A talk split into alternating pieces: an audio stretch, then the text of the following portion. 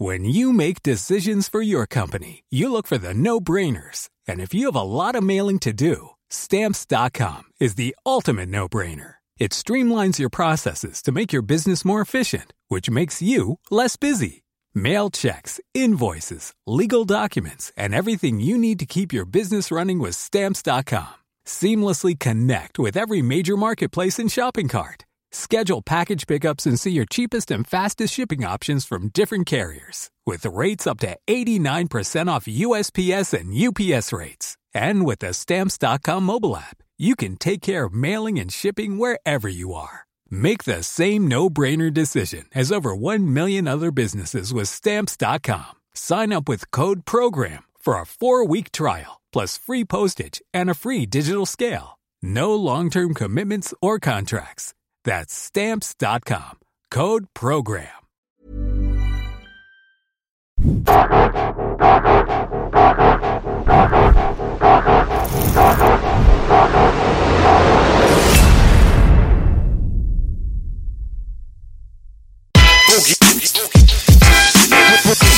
Oh, egal, was der Wettermann sagt.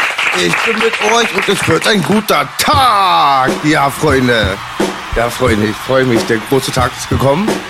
Herzlich willkommen, mein lieber Daniele Ganser. Grüß dich, Boogie. Ich, die Zuschauer, aber auch vor allem mein Partner B hat sich schon sehr, sehr lange auf dich gefreut. Definitiv. Sehr lange. Definitiv. Willkommen auf jeden Fall am Tisch, wo nicht gelogen wird. An diesem Tisch wird nicht gelogen. Willkommen. Vielen Dank für die Einladung. Peter. Sehr, sehr gerne. Schön hier zu sein. Sehr gerne.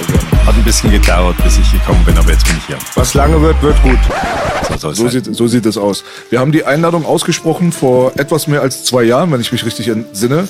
Damals hatten wir die legendäre Sendung mit unserem äh, Streitgespräch zwischen der AfD und der Linken, äh, aka Steiger gegen Homib. Und da wurde das erste Mal illegale Kriege auf den Tisch gestellt. Ja, so. Das ist mal ein gutes Buch. Das ist ein gutes Buch. Da wurde auch äh, kräftig daraus zitiert, wo es dann auch um gewisse haarsträubende Themen ging, speziell um das Thema 911.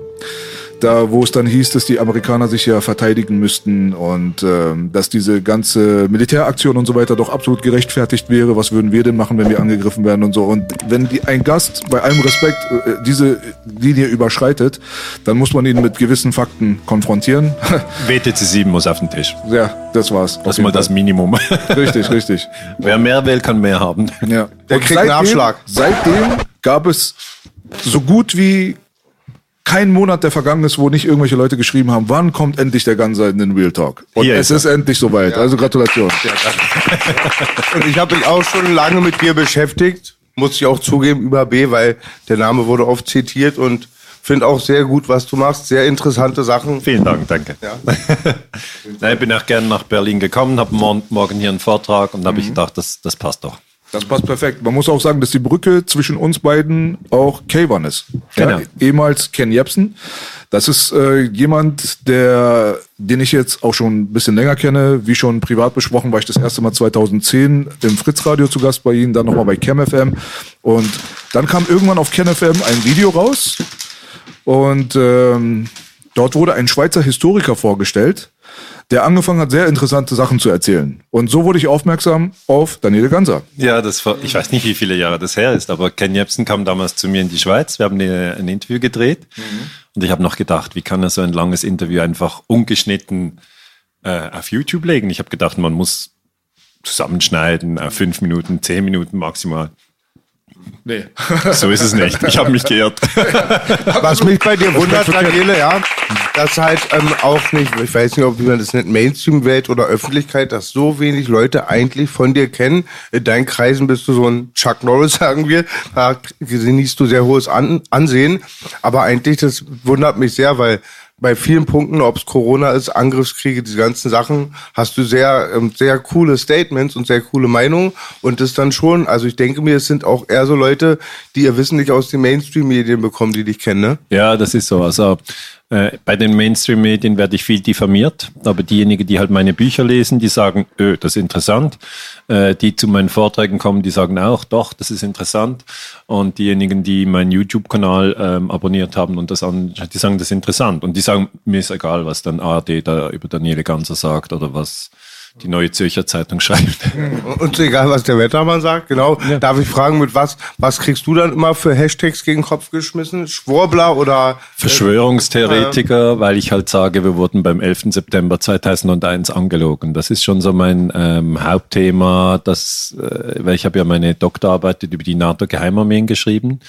Und ich habe eigentlich bis zum Doktortitel überhaupt nichts gesagt. Ich habe mir immer gesagt, ich mache meine Arbeit, äh, ich bild mich jetzt mal zuerst selber aus und dann, als ich den Doktortitel hatte, da war ich 29, da habe ich gesagt, so, ähm, jetzt habe ich da aber zwei, drei Punkte, die ich ansprechen möchte und im September 2001 habe ich eben doktoriert zum Thema inszenierter Terrorismus und Geheimarmeen der NATO und dann kam dieser Terroranschlag in den USA und dann habe ich mich zuerst noch ein bisschen zurückgehalten, aber 2006, nach fünf Jahren, habe ich mich dann dazu geäußert und dann wurde ich als Verschwörungstheoretiker diffamiert, weil einfach weißt du, Boogie, zu 9-11 wird einfach keine andere Erzählung zugelassen als Osama bin Laden war's und wir mussten danach Afghanistan angreifen. Ja, ja. Und dann sage ich, hey Leute, so war's nicht und ich, ich habe ich hab dir das bis heute nicht. Also ich sage nicht, okay, ihr habt recht, sondern ich sage, nein, nein, nein, es war nicht so. Ist ja interessant. Also du hast ja damals dann deine Doktorarbeit dann quasi abgegeben, die dann auch genau auf solche Sachen gestützt war. Genau. Wie, also wie wurde hab, reagiert von Seiten der Universität auf? Also ich habe ja die Doktorarbeit, ähm, da hat man vier Jahre, wo man an, an einem Thema arbeitet und ich habe gesagt, ich möchte über Operation Gladio arbeiten. Und haben viele gesagt, Operation Gladio, das kenne ich gar nicht. Also ich war dann auch in London an der London School of Economics and Political Science. Das sind durchaus Experten im Bereich internationale Politik. Ähm, und dann habe ich dort gesagt, äh, was wisst ihr darüber als die Professoren für Geschichte und internationale Politik? Ähm, und die haben gesagt, ja, wir wissen nicht so viel. Da gab es einen Skandal 1990 in Italien. Ähm, Claudio, da ist irgendwie eine Geheimarmee aufgedeckt worden. Da habe ich gesagt, ja, wisst ihr nicht mehr? Also das, das ist das Minimum. Es gibt da viel mehr Informationen dazu. Ähm, und dann haben sie gesagt, nein, aber du kannst schon mal dazu forschen. Mhm. Und dann habe ich also vier Jahre zu Terrorismus geforscht und auch zu inszenierten Terrorismus. Also Terrorismus gibt es ja eigentlich sozusagen der überzeugte Terrorist, der sich in die Luft sprengt ähm, und nicht gelenkt wird vom Geheimdienst. Und dann gibt es aber auch den Terroristen, der eigentlich vom Geheimdienst gelenkt wird. Und dann ist eigentlich der Geheimdienst der Terrorist. Und mhm. das ist das, das ist eigentlich das Schwierigste für die Leute zu verstehen, weil die Leute haben schon Mühe, ähm, Steuern zu zahlen. Ja, niemand zahlt gerne Steuern. Aber wenn dann das Steuergeld zum Staat geht und der Staat ähm, eigentlich im Verteidigungsministerium den Geheimdienst hat, also den Militärgeheimdienst, ähm, und der macht dann einen Terroranschlag, dann hast du eigentlich doppelt also in die Röhre geschaut. Erstens musst du Steuern zahlen und zweitens bringst dich der Geheimdienst um. Und das kannst du dir wie nicht, die meisten können sich das einfach überhaupt nicht vorstellen, dass es das geht. Ja.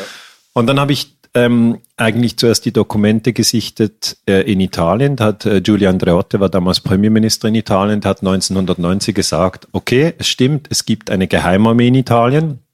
Und dann gab es einen riesen, ja, einen riesen Skandal. Also 1990 war das Jahr, als Saddam Hussein in Kuwait einmarschiert ist, zur gleichen Zeit war dieser Skandal in Italien. Ich muss dazu sagen, da gab es kein Internet. Die wenigsten Leute konnten sich diese Informationen holen, ne? Muss ich mal gerade so. recherchieren, ne? Genau, das genau. ist so. Also das, das war nur sozusagen einfach äh, über ein paar Zeitungen, über ein paar ähm, Fernsehkanäle und dann habe ich äh, das ein bisschen genauer angeschaut. Dann habe ich gesehen, der, der Verteidigungsminister von Belgien war damals äh, in Italien, hat gesagt, das ist ja krass ihr habt hier eine Geheimarmee und dann hat Andreotti, der war Premierminister, hat ihm gesagt, hast du auch zu Hause? hat er gesagt, Entschuldigung, ich bin der Verteidigungsminister, das war Gui Coem. Und er ist zurückgeflogen und hat seinen Stabschef, also der Stabschef ist eigentlich im Militär immer der höchste äh, General. Äh, dann der fragt der Verteidigungsminister sozusagen den höchsten General, äh, haben wir hier eine Geheimarmee? Und hat er gesagt, ja, haben wir. Dann hat er gesagt, ja, warum weiß ich das nicht? dann hat er gesagt, ja, die Verteidigungsminister, die kommen und die gehen, weißt du, das ist immer eine neue Regierungsbildung, wir, wir können euch nicht alles erzählen. Und dann habe ich das angeschaut, dass also die Belgier auch eine Geheimarmee hatten und dann ist in der Schweiz auch die P26 aufgeflogen, das ist eine Geheimarmee in der Schweiz. Und das war doppelt, dreifach komisch, weil diese Geheimarmeen wurden von CIA und MI6 aufgebaut. Das sind also die englischen und amerikanischen Geheimdienste nach dem Zweiten Weltkrieg. Und die Funktion war eigentlich, wenn die Russen kommen und Europa besetzen, was nicht passiert ist, aber die haben halt gedacht, vielleicht kommen die, dann bauen wir überall Waffenlager mit Sprengstoff, mit Maschinengewehre, auch mit Gold oder ein Fahrrad und ein Funkgerät, einfach was man gut brauchen kann, wenn man eine Guerilla bilden will. Und dann können wir im besetzten Gebiet Brücken sprengen oder wir können dann Russen erschießen oder wir können, wenn amerikanische Piloten abgeschossen werden, äh, das Flugzeug abgeschossen wird, können wir die rausbringen bis an den Atlantik, wo sie dann von einem U-Boot übernommen werden und so. Das ist die Idee von Stay Behind. Guerilla, so war? Guerilla, genau, Guerilla-Vorbereitung. Und es war halt immer so, die NATO macht das nicht, aber die NATO hat das gemacht. Und dann war eben in, in Italien hieß diese äh, Geheimarmee Gladio. Und das Problem ist, das Parlament wusste nichts darüber. Und die, ja, die Bevölkerung wusste auch nichts darüber. Und das kannst du eigentlich in einem demokratischen Staat nicht machen. Du kannst nicht, du kannst nicht sagen, ja, wir haben hier die Armee und dann gibt es noch ganz geheim noch eine zweite. Und dann ist das eben in der Schweiz auch passiert. Also wir hatten dann gleichzeitig wie in Italien Gladia aufgedeckt wurde, wurde in der Schweiz P26 aufgedeckt. In der Schweiz, Entschuldigung, meine Kette. Ja. Der, die, danke, Belasch. In der Schweiz ist es so, diese Armee, wo es die Mythe gibt, dass die diese ganzen Geheimstationen in den Bergen haben, ja, genau. mit diesen wendbaren Flugplätzen und so, ist das richtig, ne? Nee, also die hatten, also was sie sicher hatten, was bewiesen ist, dass in den Bergen halt äh, diese Waffenlager waren. Mhm. Weißt du, wir, wir haben, erstens haben wir viel Berge und das wäre natürlich ein guter Ort, um die Dinge zu verstecken. Ähm, und diese P26, äh, da gab es dann ein, eine parlamentarische Untersuchungskommission, weil das Schweizer Parlament hat auch gesagt, Moment, wir haben neben der regulären Armee, haben wir noch eine Geheimarmee, das geht ja gar nicht. Und dann war das Parlament auch wütend, weil das Parlament sagt, ja, wir geben ja das Geld für jeden Panzer, den ihr kauft, für jede, für jede Patrone, für, für, für jedes Gewehr, für, für jede Mütze, für jeden Stiefel. Das, das bewilligt immer das, das Parlament. Das heißt, das Parlament muss eigentlich alle Ausgaben äh, militärischer Art absegnen. Und Aber glaubst du nicht, dass die auch so, sich ein bisschen auf Hase gestellt haben? Und immer, immer stellen sie sich auf Hase. Aber viele wussten es auch nicht. Viele wussten es nicht. Ähm, de facto war es so, in der Schweiz haben wir den Nationalrat, das sind 200 äh, Parlamentarier, und wir haben den Ständerat, ähm, das sind 46, also 246 Parlamentarier. Ähm, ist also ein Zweikammernparlament, große Kammer, kleine Kammer. Und von diesen ähm, war vielleicht etwa zehn oder sie so wurden informiert. Mhm. Bei denen hat man einfach gesagt, die informieren wir.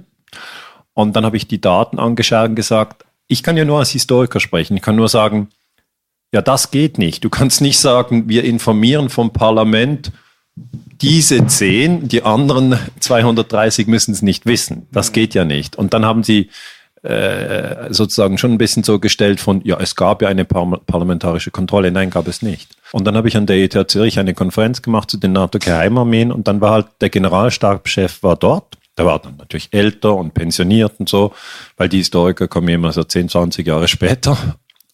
Und dann habe ich auch mit ihm gesprochen, gesagt, ja, wie war denn das? Der amtierende Verteidigungsminister in der Schweiz, der, der Kaspar Filiger damals 1990 hat gesagt, ich weiß von nichts. Und da ist ja wieder die Frage, Hase. Hase oder nicht? Mhm. Und dann hat mir der Zumstein erklärt, das war der Generalstabschef, hat gesagt, ja, das wurde so gemacht, dass es erstens nicht schriftlich ist.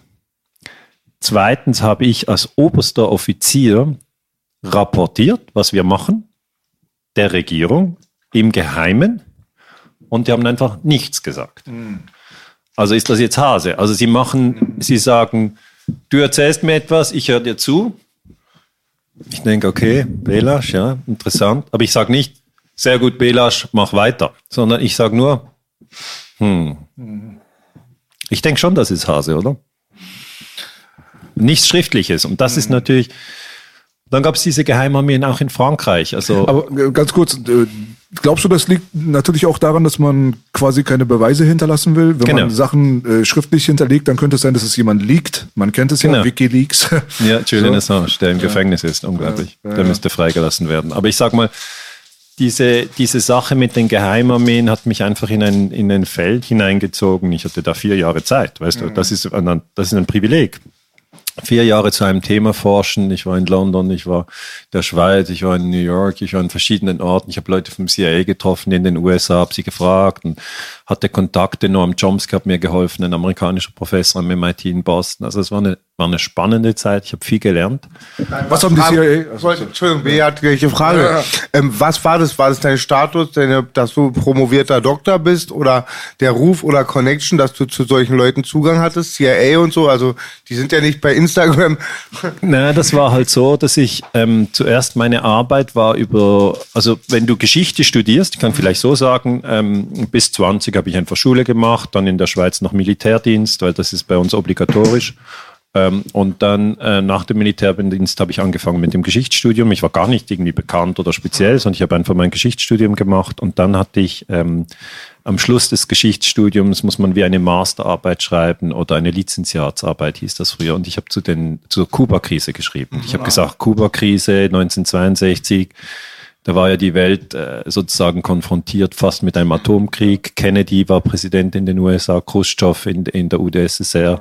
Und Khrushchev hat halt Raketen nach Kuba gebracht, zu Fidel Der Schweinebucht, ne? Genau, äh, Schweinebucht war 61, das war die CIA-Invasion und danach 62 war die Kuba-Krise. Und dieses Buch ähm, habe ich dann auch äh, Chomsky geschickt. Das ist halt ein einflussreicher Professor in den USA.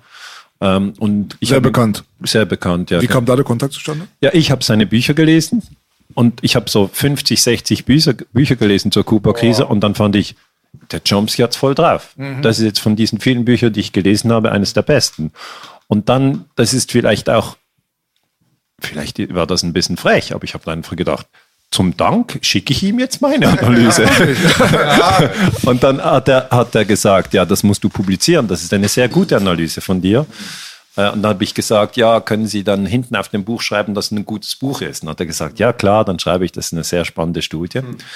Und dann äh, kam eigentlich der Kontakt und dann habe ich ähm, noch äh, William Bloom getroffen in Washington. Das ist ein, ein Journalist, der vor allem den, den Putsch gegen Allende 1973 in Chile untersucht hat. Der war früher auch ähm, für den amerikanischen Staat tätig und wurde dann Kritiker.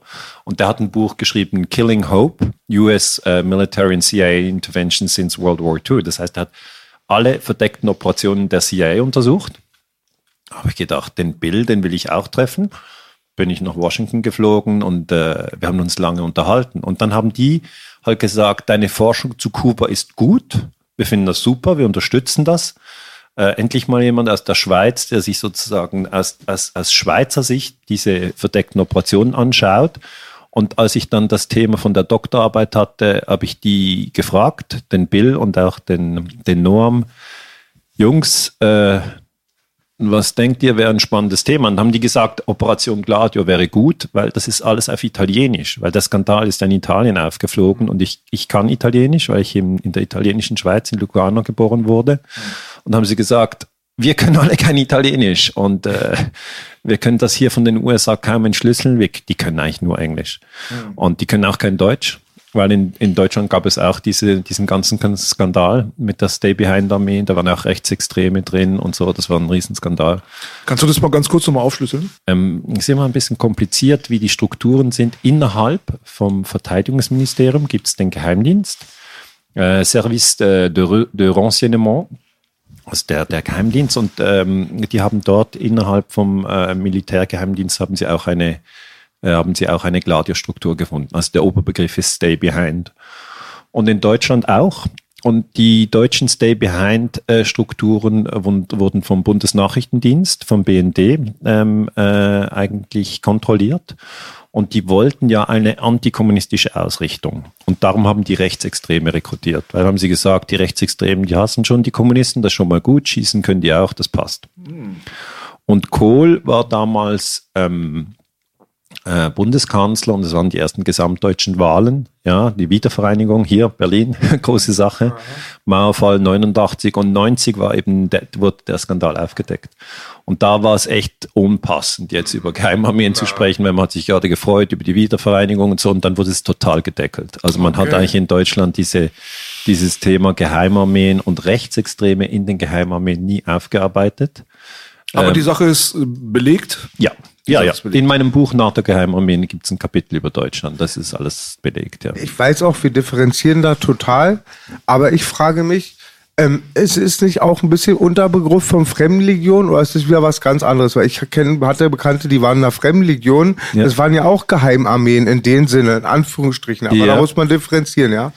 Ja, Fremdenlegionen sind natürlich dann vor allem äh, in Afrika eingesetzt worden. Zum, zum französische Fremdenlegion haben dort gekämpft. Ähm, und de, das hier ist Europa. Und das ist ein bisschen anders. Also hier ähm, würde ich sagen, die Leute, die, die in den Geheimarmeen waren, ähm, die hatten eigentlich eine, eine Funktion, dass sie überhaupt nicht ins Ausland gingen, sondern die blieben in Europa und die haben in Europa auf diese sowjetische Invasion gewartet. Das ist schon ein bisschen anders, aber die, die, ich sag mal, die Techniken, äh, wie man eine Brücke sprengt, das ist natürlich dann wieder das Gleiche. Also der Fremdenlegionär lernt die gleiche Technik, wie man die Brücke sprengt oder wie man aus einem, ähm, aus einem Flugzeug abspringt äh, mit dem Fallschirm, äh, wie man, also alles, was Special Forces trainieren. Das ist eigentlich in kleiner, in kleiner Einheit irgendwo abgesetzt werden und dann äh, sich mit Kompass zurechtzufinden und mit wenig Nahrung durchzukommen. Das sind alles Spezialeinheiten, Techniken und da hast du absolut recht, Boogie. Das machen die Fremdenlegionäre und das war auch bei Operation Gladius. so.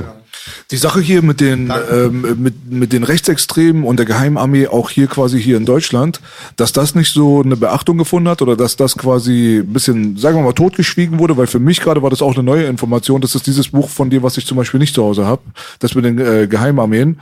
Ähm, das ist, wenn man sich heutzutage mal anschaut, wie dort von den Medien immer wieder geframed wird, wie Leute, die zum Beispiel gegen eine Impfung sind, Nazis sind oder Leute, die irgendwo demonstrieren gehen, eine andere Meinung haben als der Mainstream, um es mal jetzt auf den Punkt zu bekommen. Da wird dieser Begriff mittlerweile so inflationär in den Raum geworfen. Wir waren alle mal dementsprechend wahrscheinlich irgendwann mal Nazis. Ähm, und wenn dann solche Sachen dann aber dann auftauchen, die dann tatsächlich belegt sind und die haarsträubend sind, weil man versteckt sich immer dahinter, dass man sagt, dass der Nationalsozialismus das Schlimmste ist, was jemals auf der Erde stattgefunden hat. Hitler war der schlimmste Verbrecher. Alles schön und gut, kann man alles unterschreiben. War schrecklich, was hier passiert ist. Also ist Nazi eigentlich eine der größten Diffamierungen, die man hier in diesem Land eigentlich haben kann. Und da frage ich mich dann, wenn solche Sachen dann äh, präsentiert werden, dass die Leute dann nicht auch so ein bisschen das Vertrauen in die äh, Politik verlieren, die ihnen ja immer wieder genau das Gegenteil erzählt. Erinnert mich auch bisschen an die aktuelle Situation mit dem Russland-Ukraine-Konflikt. Mal abgesehen davon, dass wir jetzt auch quasi Kalter Krieg 2.0 jetzt mehr oder weniger jetzt schon wieder haben. Es ist ja schon wieder das alte Feindbild. Russland ist jetzt wieder da.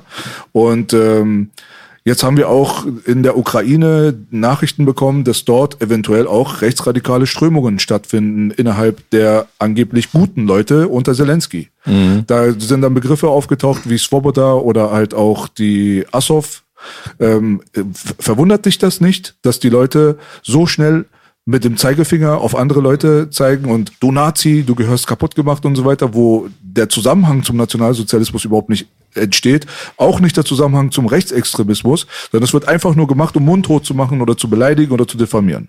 Ja, das wird, das wird, das sagst du natürlich richtig. Es wird eigentlich benutzt als eine Technik, um dem anderen die Deutungshoheit abzusprechen. Also im Sinne, du darfst hier nicht mitsprechen, äh, wir wollen dich nicht hören. Das ist eigentlich, das ist die Technik, die hier verwendet wird. Aber du sagst richtig, ähm, äh, dass ja eigentlich das sehr erstaunlich ist, dass diese Dinge nicht aufgeklärt werden. Also wenn man ja sagt, wir wollen jetzt auf keinen Fall irgendetwas wieder haben, das nur entfernt an Nazi erinnert, dann möchte ich, dass das extrem aufgeklärt wird. Und das war auch bei mir bei der Doktorarbeit eigentlich eine Überraschung, dass das gar nicht richtig aufgeklärt wurde, weil ich habe ja gesagt, und belegt, dass es Geheimarmeen gibt. Und ich habe gesagt und belegt, dass die mit Rechtsextremen zusammenarbeiten. Und der Spiegel hat dann, als meine Doktorarbeit rauskommt, hat er eine Doppelseite gemacht, die dunkle Seite des Westens. Das war schon mal gut. Aber danach ist nicht mehr viel passiert. Also äh, man hat eigentlich dieses Thema Verbindungen NATO, weil es ist ein, ein Netzwerk der NATO und die NATO ist das größte Militärbündnis der Welt, angeführt von den USA. Man hat eigentlich eine Verbindung von der NATO zu den Rechtsextremen. Und das weißt du, das sollte eigentlich nicht sein. Also man sagt eigentlich so, was, die NATO hat irgendwelche Kontakte zu Rechtsextremen? Wo bleibt die Antifa? Ja, genau. Das, da hat sie dann großzügig darüber hinweggeschaut. Und ich habe einfach, ich habe zum Beispiel ähm, einen Punkt, den ich im Kapitel zu Deutschland, weil du es nicht gelesen hast, erzähle ich dir das kurz. Ich hol's nach. ähm, herausgearbeitet äh, habe, ist, dass 1980 in München ja ein Terroranschlag äh, stattgefunden hat, der Münchner Terroranschlag auf dem Oktoberfest. Ein sehr schlimmer Anschlag, einer der größten Anschläge, Terroranschläge in Deutschland. Aha, den habe ich gar nicht so auf dem Schirm. Stimmt, 1980. 1980. Ich dachte mal 72. Das nee, nee, das, Olympiadorf. das war 80 Olympia, war auch das war was, genau. 80. 80 war ein Anschlag, wo dann ähm, äh, ähm, sehr viele Besucher halt getötet wurden, zufällig da waren. Und dann habe ich gesehen, dass 1981 ähm, Heinz Lemke ein Waffenlager ähm, hatte, das aufgedeckt wurde. Also die, die Geheimarmeen haben ja Waffenlager, die mussten ja irgendwo Sprengstoff äh, deponieren, weil wenn die Sowjets kommen, äh, dann musst du, kannst du nicht noch Sprengstoff einkaufen, sondern es muss dann schon deponiert sein und so. Also das war natürlich in, in Italien hatten diesen Sprengstoff auf Friedhöfen, in der Schweiz, in den Bergen und hier in Grunewald. Ja, es gibt einfach diese Waffenlager, das braucht natürlich jede Guerilla. Und dann habe ich mir gesagt, nun gut, ähm, vielleicht ist ja dieses, wurde dieser, dieser Sprengstoff verwendet im Inland. Also das ist ja immer die Gefahr. Wenn du eine Geheimarmee baust und du hast eigentlich Strukturen außerhalb der parlamentarischen Kontrolle, dann kann dir der Sprengstoff auf mal auf Abwege gehen. Mhm. Und dann habe ich mir das nochmal genau angeschaut, äh, was die Polizeiprotokolle eigentlich sagen nach dem Anschlag in München 1980. Und diese, äh, diese Rechtsextremen, die damals den Anschlag gemacht haben, haben gesagt, wir haben den Sprengstoff vom Heinz Lemke und da kann man auch hingehen und der Lemke, das ist ein sehr einflussreicher Rechtsextremer. Und also die wurden erwischt und es gab auch einen Bekennerbrief, ja? Ja, es gab auf jeden Fall eine Untersuchung und die Untersuchung deutete auf einen Mann hin, Heinz Lemke. Und das war dann ein spannender Name und habe ich den natürlich äh, recherchiert. Und dann habe ich gesehen, dieser Heinz Lemke wurde nicht festgenommen. Also weißt du, es, äh, es gab dann nicht, eigentlich würdest du erwarten, es gibt einen Terroranschlag in München und dann sagen die Rechtsextremen, ja, dieser Heinz Lemke hat Waffenlager, dann, dann fährst du sofort hin und, und sagst, diese Waffenlager werden jetzt vom Staat ausgehoben. Mhm. Aber so war es nicht, sondern es verging dann ein Jahr und erst 1981 sind dann Wanderer zufälligerweise in der Lüneburger Heide, haben die diese Waffenlager aufgedeckt. Und dann war es ein ganzes Netzwerk von Waffenlagern. Mhm. Und dann habe ich mir gesagt, okay, gut, dann haben die den Lemke nicht hochgehen lassen, weil sein Netzwerk war vermutlich Teil der Stay Behind. Oh, shit. Und dann habe ich gesagt, okay, dann muss man das ein bisschen genauer anschauen. Und dann habe ich geschaut, was mit dem Lemke passiert. Und der wurde dann festgenommen wegen einer anderen äh, Sache. Die Rechtsextremen haben ja immer verschiedene ähm, illegale Operationen. Und dann ähm, hat er gesagt, jetzt werde ich aussagen. Und dann war er aber tot in seiner Zelle. Ah. Das heißt, die Spur Lemke führt dann auch nicht mehr weiter. Aber ich finde einfach diese ganze diese ganze Untersuchung über Stay Behind in Deutschland wurde eigentlich ähm, gedeckelt. Man hat bis heute eigentlich über Operation Gladio, die meisten Menschen kennen es nicht. Oder, mhm. und, und wenn ich wenn ich systematisch einordne, muss ich sagen, die Amerikaner haben natürlich nach dem Zweiten Weltkrieg, äh, haben sie Gehlen genommen. Äh, und Gehlen war danach der Chef ähm, von der Organisation Gehlen und die Organisation Gehlen wurde später der Bundesnachrichtendienst. Mhm. Und Gehlen war natürlich ein, ein hochrangiger Offizier aus Hitlers Armee. Mhm. Und die Amerikaner wussten, dass sie Nazis gebrauchen können. Und die haben einfach gesagt, den Gelen, den können wir gut gebrauchen. Und dann ist es auch nicht so überraschend, dass es natürlich innerhalb vom BND diese Strukturen gibt. Aber das war jetzt vielleicht ein, ein Ausflug, weil du wolltest ja über die Ukraine wissen, ob es dort auch wieder Rechtsextreme gibt. Ja, das war sehr gut, dass wir diesen Ausflug gemacht haben, weil das einfach die Verknüpfungen im Gehirn von vielen Leuten, ja. meine auch, dann einfach so ein bisschen beflügelt, um auch die aktuellen Zustände ein bisschen besser zu verstehen. Auch diese Sache mit Operation Paperclip, die du gerade angesprochen hast, dass man die ganzen Nazis eigentlich rübergebracht hat. Äh, Werner von Braun zum Beispiel, der Erfinder der V2-Rakete, ist NASA-Mitbegründer, Gelin und so weiter. Das sind so Sachen, die äh, wissen einfach viele Leute nicht. Also man muss es vielleicht ja. den Menschen so erklären. Ähm, die Amerikaner und die, die Sowjets und die Engländer und die Franzosen haben gesiegt 1945. Das ist bekannt. Dann hat man zwei Atombomben abgeworfen auf Hiroshima und Nagasaki in Japan. Ähm, und Deutschland und Japan und Italien sind besiegtes Gebiet. Das ist mal der erste Punkt. Einfach, ich, ich sage jetzt für 15-Jährige, die vielleicht das nicht wissen, damit genau. man hier nochmal richtig einsteigen kann. Ähm, und dann der zweite Punkt ist der, dass man dann in den Schulbüchern hört, ja, ähm, die Amerikaner waren gegen Hitler und gegen die Nazis und sie haben sie besiegt und auch Stalin war gegen die Hitler, gegen Hitler und gegen die Nazis haben sie besiegt. Okay, stimmt so. Und dann, was die Leute aber nicht verstehen, ist, dass die Amerikaner sehr wohl natürlich gesehen haben, dass man einige Nazis noch gebrauchen kann. Weißt du, das heißt so wie, wir sind gegen die Nazis, aber Moment, ihr drei, euch brauchen wir noch. Bitte, ja. bitte nach dem Training noch warten, nach dem Duschen. Ja. Das ist ja immer der Punkt, wo die sagen, dass halt die Wehrmachtssoldaten zum Teil ähm, verurteilt wurden und halt die ganzen Hintermänner alle zum Teil Amnesie, viele Amnesie bekommen haben, wegen der Relevanz der Forschung, der Bildung oder Bildung nicht halt der Amnestie. Der Amnestie. Amnesie wäre besser gewesen. Okay, Am Amnestie. Also der, Ja. der wichtigste Mann war wirklich Gehlen. Gehlen hat wirklich den deutschen Geheimdienst aufgebaut. Mhm. Und das ist auch belegt. Also natürlich kann man jetzt einige, ja, das ist eine Verschwörungstheorie, aber die können ja nachgoogeln. Äh, Reinhard Gehlen hat unter Hitler gedient, äh, Fremde Heere Ost, also das ist ganz klar ein Nazi. Und die Amerikaner haben Gehlen genommen und gesagt, ja, du könntest ja den Geheimdienst in Deutschland aufbauen. Und, und die Leute wissen das nicht. Und dann in den, in den 50er Jahren wurde eben äh, eine, eine, eine Struktur schon in Deutschland von dieser Geheimarmee auf, äh, aufgedeckt. Und dann kam sofort natürlich der, der amerikanische Botschafter und dann hat man das gedeckelt. Man, und dort, dort wurde schon klar, dass, das, dass, dass da alte Nazi-Netzwerke drin waren. Und ich, ich hätte eben gedacht, dass wenn ich in meiner Doktorarbeit das beweisen kann und dass es ja so viele Leute gibt, die gegen Nazis sind, dass dann das aufgegriffen wird und dass es einen größeren Diskurs gibt. Aber hat es nicht gegeben. Und es gibt es auch heute, um, um vielleicht die Brücke zu schlagen zur Ukraine. Ähm, ähm, der Putsch 2014, die Amerikaner haben 2014 im Februar einen Putsch gemacht.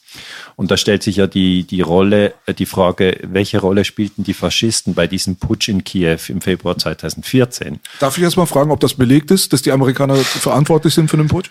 Ja, also ich bin der Meinung, es ist belegt, aber man muss immer äh, sozusagen als Historiker vorsichtig sein und sagen, andere Historiker sehen das anders. Also das muss ich jetzt auch hier mal zugeben. Also es ist einfach meine Analyse und ich möchte vielleicht darlegen, warum ich zu, dieser, äh, zu diesem Fazit gekommen bin. Ähm, ich habe das Buch Illegale Kriege ja geschrieben. Das ist 2016 auf den Markt gekommen. Das ist also zwei Jahre nach dem Putsch.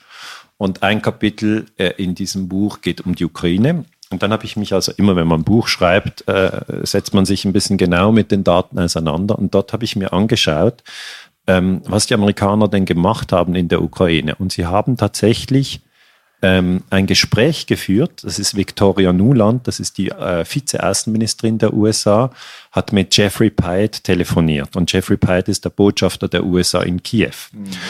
Und in diesem Gespräch sagt sie, Klitschko, der Boxer, der, der soll nicht Präsident oder Premierminister werden, der ist nicht dafür geeignet. Und sie sagt, Yatsenyuk ist der richtige Mann. Und Yatsenyuk wird dann tatsächlich Premierminister. Das heißt, für mich ist das der Beweis. Dieses abgehörte Telefongespräch vom Februar 2014. Und das zitiere ich dann auch im Buch und sage, Schaut mal her, Victoria Nuland hat hier äh, mit Jeffrey Pyatt telefoniert, das ist der Botschafter. Und die, die, der ganze Putsch wurde über die amerikanische Botschaft in Kiew eigentlich gesteuert. Das heißt, die Leute, die, äh, die demonstriert haben, sind dann eben auch immer wieder in die amerikanische Botschaft. Das ist nicht jeder äh, Demonstrant, aber halt die Anführer. Ähm, und dann ähm, haben auch die Ukrainer später äh, das nochmal ein bisschen genauer angeschaut. Nikolai Azarov zum Beispiel hat ein Buch geschrieben über den Putsch. Ähm, Nikolai Azarov war äh, der Premierminister in der Ukraine, der wurde gestürzt. Und ja, wenn du gestürzt wirst, hast du ein Interesse zu wissen, wie ist das eigentlich passiert, oder? Und da sagt er, die, die Anführer auf dem Maidan gingen in der amerikanischen Botschaft ein und aus und holten sich dort die Befehle. Und John McCain, das ist ein amerikanischer Senator, der ist jetzt verstorben, der ist auch auf den Maidan geflogen, hat sich zu den Demonstranten gestellt und hat gesagt, ähm, äh, wir, wir, wir stehen äh, an eurer Seite und hat sich an die Seite gestellt von äh, Ole Tjanjebok. Und das ist der Gründer von Svoboda. Und Svoboda hat natürlich sehr ähm, äh, rechtsradikale po äh, Parolen rausgehauen, wie ähm, ja, die Russen, das sind alles ähm, ja, Untermenschen und diese Dinge. Also das sind, das sind, das sind schon Dinge, wo ich sage, das entspricht nicht dem humanistischen Weltbild. Ich sage immer, alle gehören zur Menschheitsfamilie. Mhm.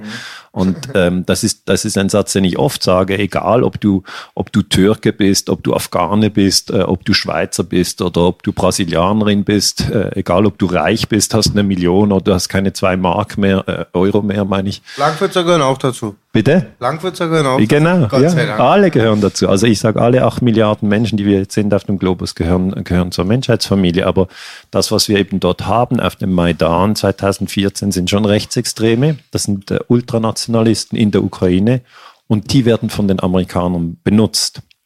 Und Gab es da nicht auch so diese haarsträubenden Äußerungen auch in Bezug auf Juden zum Beispiel? Also Ja. da sind ja schon einige Sachen gefallen, die sind Genau. schon hart unter der Gürtellinie. Ja, ja, ne? ja, ja, genau. Das, das ist der Ole Tjanjebok. Also der hat, äh, der hat gegen Juden gehetzt und gegen Russen gehetzt und auch gegen Deutsche gehetzt. Genau. Und die ARD hat damals eine, eine Dokumentation gemacht. Also das war im 2014. Ich glaube, die Dokumentation war im April.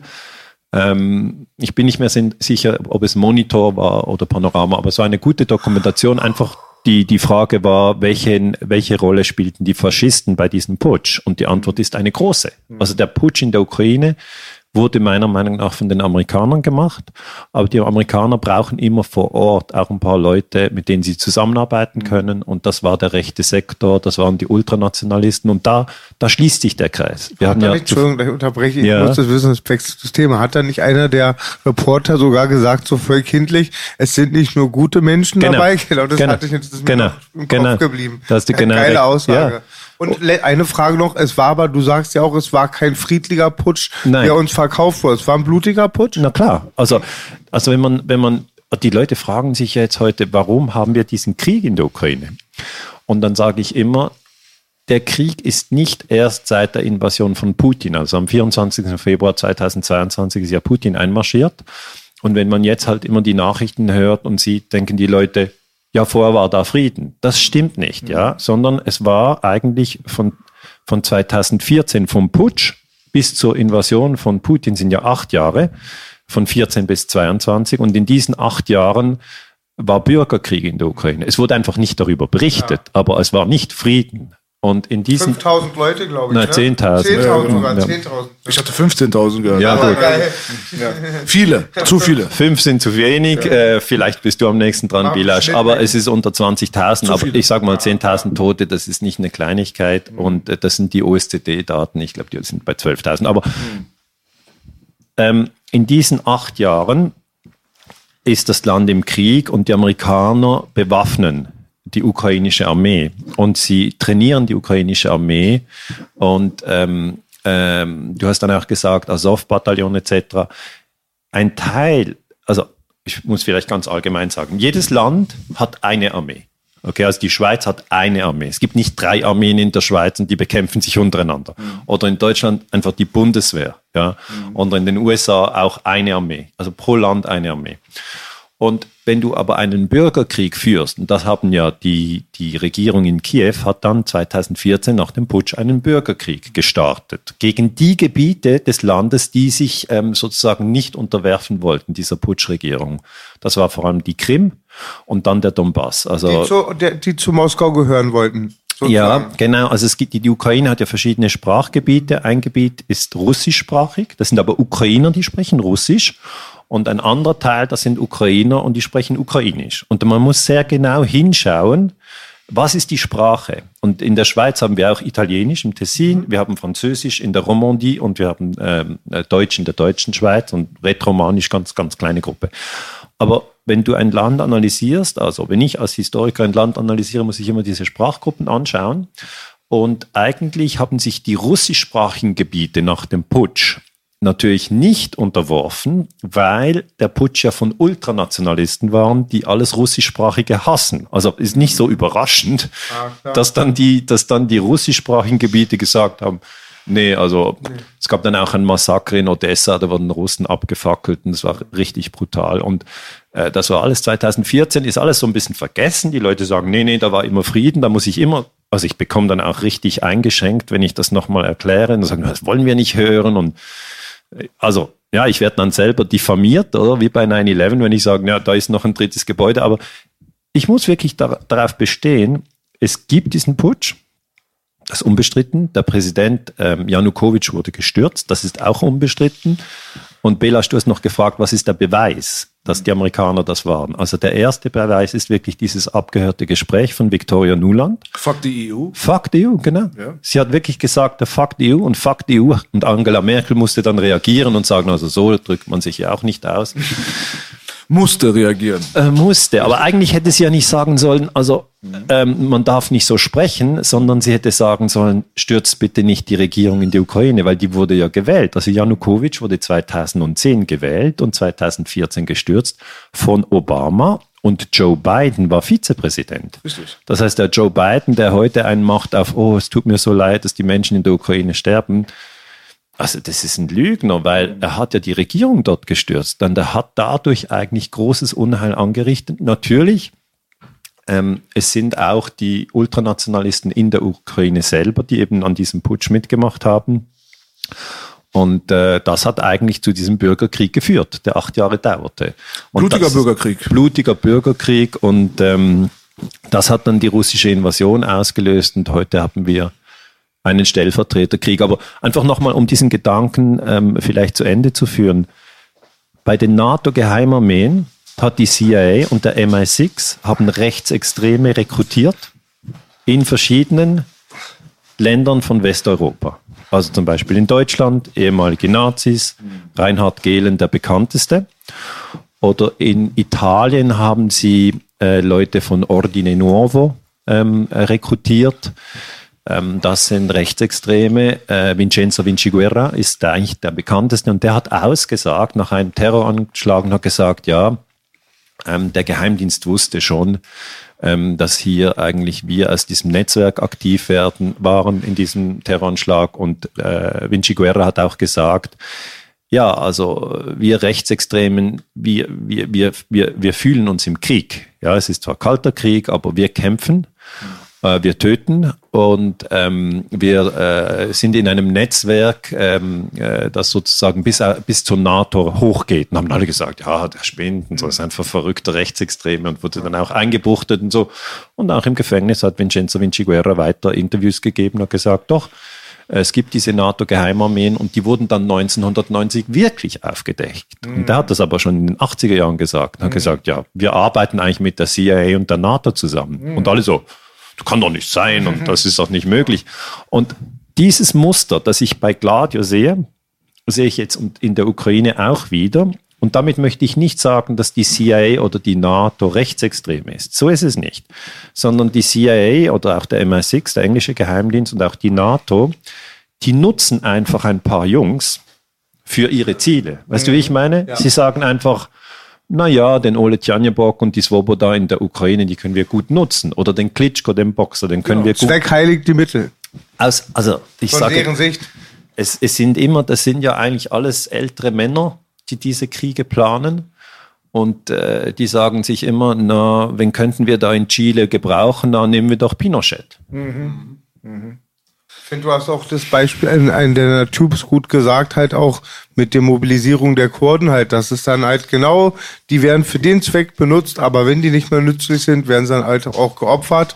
Es ist belegt, ich denke immer viel an Zelensky, mit der ich mich seit einigen, seit der Zeit auch ehrlich gesagt erst beschäftigt und das Parlament erinnert mich ein bisschen bei meinem Wissen ist nicht so ein Bruchteil von deinen entspricht, so ein bisschen auch an Afghanistan, das Parlament. Was da immer verkauft wurde den Leuten und dann hast du auch gesagt, damals auch mit kaum Wissen, ey, das ist Unsinn, dass wir da hinfahren und angreifen. Ja, willst du auch, dass die kleinen Mädchen Afghanistan nicht lesen lernen? Und man kennt ja das, ne? Ja, Brunnen, danke. Und, und äh, Mädchenschulen. Und mit Zelensky finde ich es halt auch wieder auch wie Klitschko. Ich habe mal wegen Klitschko fast einen Herzinfarkt bekommen, weil ich habe mich immer so aufgeregt, weil es oft sehr durchschaubar war, warum er da die Position hatte. Damals habe ich nur mich über den Boxsport aufgeregt und jetzt ist schon sehr stellvertretend auch. Über Zelensky habe ich jetzt letztens erst erfahren und du sagtest es auch, ähm, in einem deiner Tubes. Das gab ja wirklich diesen Film auch und es ist ein Schauspieler, ne? muss man Herr dazu Zelensky sagen. Hat, ne? hat zuerst, hat zuerst äh, den Präsidenten der Ukraine gespielt in einer Fernsehserie, die heißt Diener des Volkes und die Menschen haben halt sehr viel ferngeschaut und dann haben sie gedacht, ja, das macht er ja ziemlich gut. Und dann haben die den 2019 wirklich zum Präsidenten gewählt. Also es ist so wie wenn du hier auf Netflix eine Serie hättest, äh, der Bundeskanzler, ja, und dann, ich weiß nicht, wer, wer den Till Schweiger spielt. Boogie ja, ist dann der Boogie, Boogie, Boogie, ja. Boogie, du wärst ich, ich bin kein Schauspieler, auch ja. meine Frau sagt, Moritz bleibt treu. Und, und, oder, oder wenn du jetzt, wenn du sagst, äh, ein, ein bekannter deutscher Schauspieler spielt, also Till Schweiger, nimm mal Till Schweiger, spielt den Bundeskanzler oder Moritz bleibt treu und, und dann äh, vier Jahre später äh, wird halt entschieden, wer wird jetzt wirklich Bundeskanzler. Ähm, und gut, hier wird es vom Parlament gewählt, nicht äh, direkt vom Volk. Aber sagen wir mal, äh, dann wird äh, Till Schweiger wirklich äh, Bundeskanzler. Und, und das ist eigentlich die Sache. Dass eigentlich Aber sprichst du dann also dann auch direkt äh, Zelensky seine politische Kompetenz dadurch ab. Er ist einfach, äh, wenn man das so hört, kriegt man das Gefühl, dass der einfach nur eine installierte Marionette ist. Also das ist sicher äh, die, die strengste Formulierung, die man wählen kann. Ich sage nicht, ähm, dass die völlig falsch ist, weil ähm, es natürlich diese Elemente gibt. Aber er hat natürlich auch Kompetenzen. Welche Kompetenzen er wirklich hat, muss man dann fragen, weil mhm. er wurde 2019 gewählt und was mich am meisten interessiert hätte, wäre eben, schafft er es, den Bürgerkrieg zu beenden? Mhm. Weil der Bürgerkrieg, haben wir ja gesagt, fängt 2014 an mit dem amerikanischen Putsch, mit Victoria Nuland, mit Fuck the U, mit Jeffrey Pyatt und der ganzen Sache. Und dafür kann er nichts. Dafür kann er nichts. Er wurde aber 19 gewählt, Zelensky. Und dann ab 19, dann ist das Jahr 2019, dann ist das ganze Jahr 2020 und dann ist das ganze Jahr 2021. In diesen drei Jahren ist der Russe ja, der Putin hat keine Invasion gemacht in diesen drei Jahren. Die kommt erst im Februar 22. Und dann, dann nehme ich das so auseinander, dann nehme ich so eine Karte, dann habe ich eine Zeitachse und sage, okay, was macht denn Zelensky in den drei Jahren? Und da waren die Verhandlungen über Minsk. Also Minsk ist die Hauptstadt von Weißrussland. Mhm. Und dort hat man sich getroffen und gesagt, komm, wir hören doch auf mit dem Bürgerkrieg. Äh, und das war eine tolle Idee. Das wäre, also hätte man das geschafft, hätten wir jetzt diese neue Eskalationsstufe nicht mit Sprengung von Nord Stream Pipeline. Du hast auch einen Namen gefunden für diesen Krieg. Den fand ich sehr gut, den Namen, sehr bezeichnet. Ein nicht handverlesener Krieg, ein ein Krieg mit Ansage. Ein Dankeschön, das fand das ich sehr ein Krieg mit Ansage, weil man hätte wirklich eigentlich dort in Minsk ähm, diese diese Deeskalation gehen können. Es gibt immer den Weg äh, Deeskalation oder Eskalation, ja. Mhm. Und die Deeskalation wäre eben gewesen, dass man, dass die Russen ähm, also es war vor der russischen Invasion, dass Zelensky eigentlich gegen den Russen sagt, ähm, und auch vor allem gegen den russischsprachigen Ukrainern sagt, okay, ich bombardiere euch jetzt nicht mehr. Weil der Donbass, das ist Luhansk und Donetsk, das sind diese zwei Gebiete im Osten der Ukraine, die sich jetzt Russland angeschlossen haben. Ähm, wir bombardieren das nicht mehr, wir ziehen unsere Armee zurück. Ähm, und ähm, umgekehrt bombardiert ihr uns nicht mehr. Das ist immer das Erste. Waffen, Schweigen. Und dann müssen die Armeen eigentlich ein bisschen auseinander. Ähm, und das wäre eigentlich das, das Prinzip gewesen. Und das hat Zelensky nicht gemacht. Und er hat es meiner Meinung nach nicht gemacht. Und da kommen wir wieder zu den Rechtsextremen, weil die Rechtsextremen in der Ukraine gesagt haben, wenn du mit den Russen verhandelst, erschießen wir dich. Oh. Ah, okay. Und das ist auch wichtig zu verstehen, dass Zelensky. Wo kommt diese Info her? Von Jacques Beau. Jacques Beau hat, äh, kennst du Jacques Beau? Nein. Okay, also Jacques Beau ist einer der besten Analytiker zum Ukraine-Krieg, kann ich doppelt dreifach empfehlen. Er war in der Schweiz im Nachrichtendienst, SND, das ist der strategische Nachrichtendienst der Schweiz, zuständig für den Ostblock, also Ostblock, das war früher eben sozusagen der Gegnerblock von der NATO. Das war Warschauer Pakt. Warschauer Pakt, genau, alles, alles von DDR, äh, Polen, Rumänien, Bulgarien, Estland, Lettland, Litauen, Slowakei, Ungarn, all, all das. Und er war auch für die NATO in der Ukraine und er kennt wirklich den ganzen Prozess, er kennt die verschiedenen Gruppen, weil das, was ich ein bisschen bemängle, ist ja eigentlich, dass man ein sehr naives Ukraine-Bild hier im Westen zeichnet und sagt, alle Ukrainer sind Opfer. Das ist nicht so. Ein Teil ist Täter, ein Teil ist Opfer und da muss man differenzieren. Mhm. Diejenigen, die den Putsch gemacht haben, das sind auch Ukrainer und das sind Täter. Und ähm, die haben keineswegs eine unschuldige Rolle in diesem ganzen Spiel. Und ähm, Jacques Beau sagt natürlich, diese Rechtsextremen machen auch Druck auf den Präsidenten und sagen, äh, wir wollen nicht, dass du mit den Russen verhandelst. Und in dem Sinne ist Zelensky auch eine ja, eine Geisel der Amerikaner, weil die bestimmen eigentlich über ihn, aber auch ein Geisel der rechtsextremen äh, Ukrainer, die bestimmen auch über ihn. Also es ist auch kein einfacher Job. Ja, das muss man auch mal sehen. Äh, ich würde ihn nicht wollen, aber äh, aber ist es so ein Netzwerk eher oder gibt es dort eine hierarchische Stufe? Kann man sagen, dass die Amerikaner zum Beispiel äh, über die Rechtsextremen in der Ukraine quasi verfügen, also dass sie denen die Order geben und die Rechtsextremen haben dann Zelensky an den Eiern? Oder ist das ein bisschen, ist zu einfach gedacht?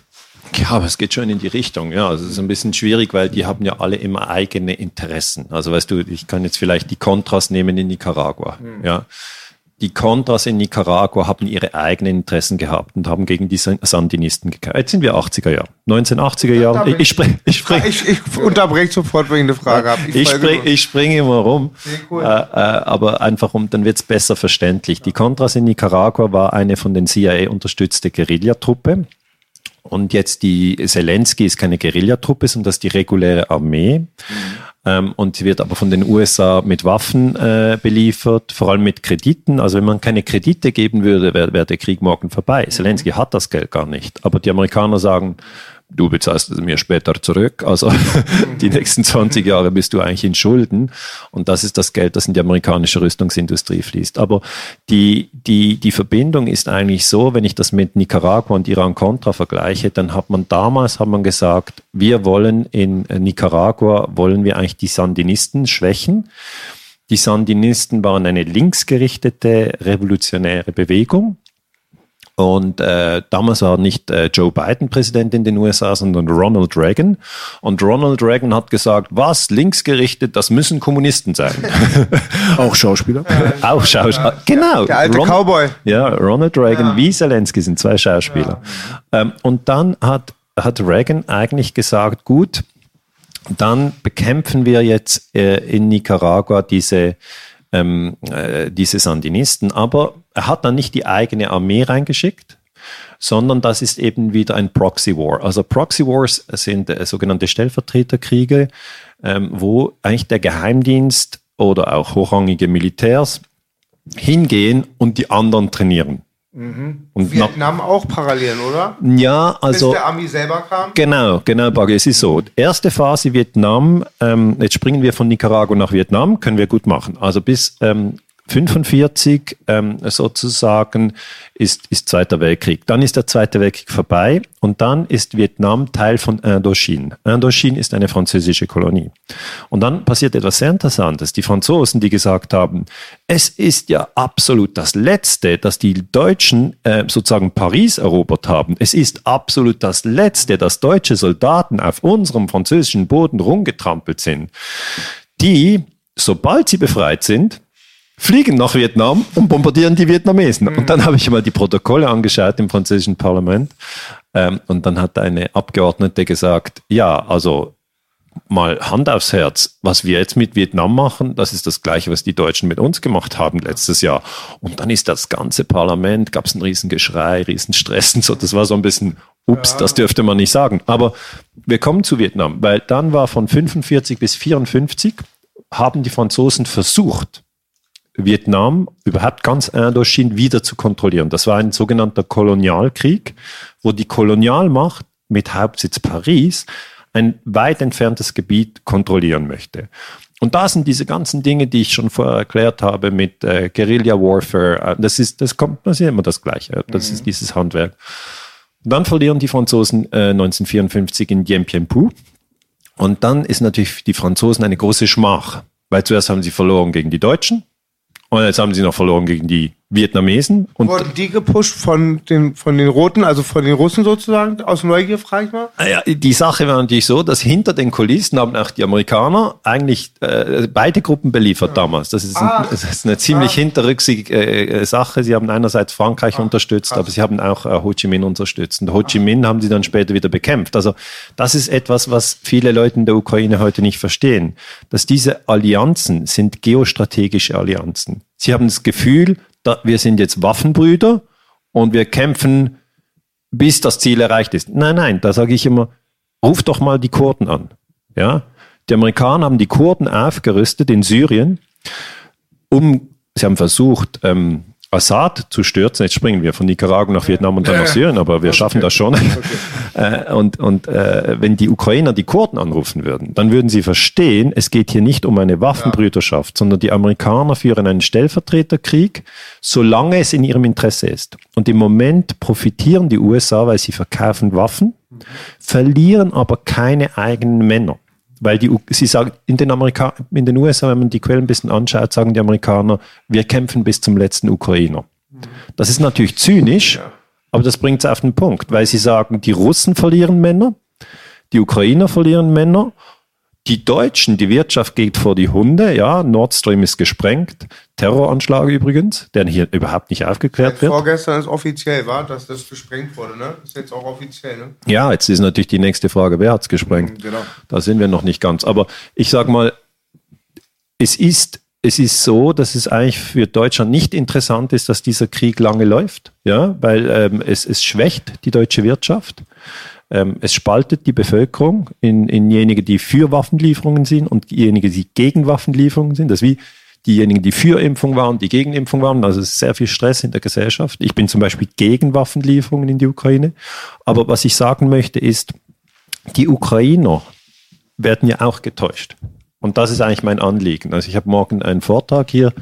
Ähm, Falken, Falkensee, wie heißt der? Falkensee. Falkensee, dort bin ich. Das ist so ein bisschen außerhalb von Berlin, oder? Richtig? Das ist an der Grenze, ist Spandau. Gut, okay, ich kenne mich überhaupt nicht aus, bin voll der Schweizer. Aber da fahre ich raus und das sind 800 Plätze, ist ausverkauft. Jetzt haben wir einen Zusatzvortrag gemacht, nochmal 800 Plätze auch ausverkauft. Super. Applaus dafür.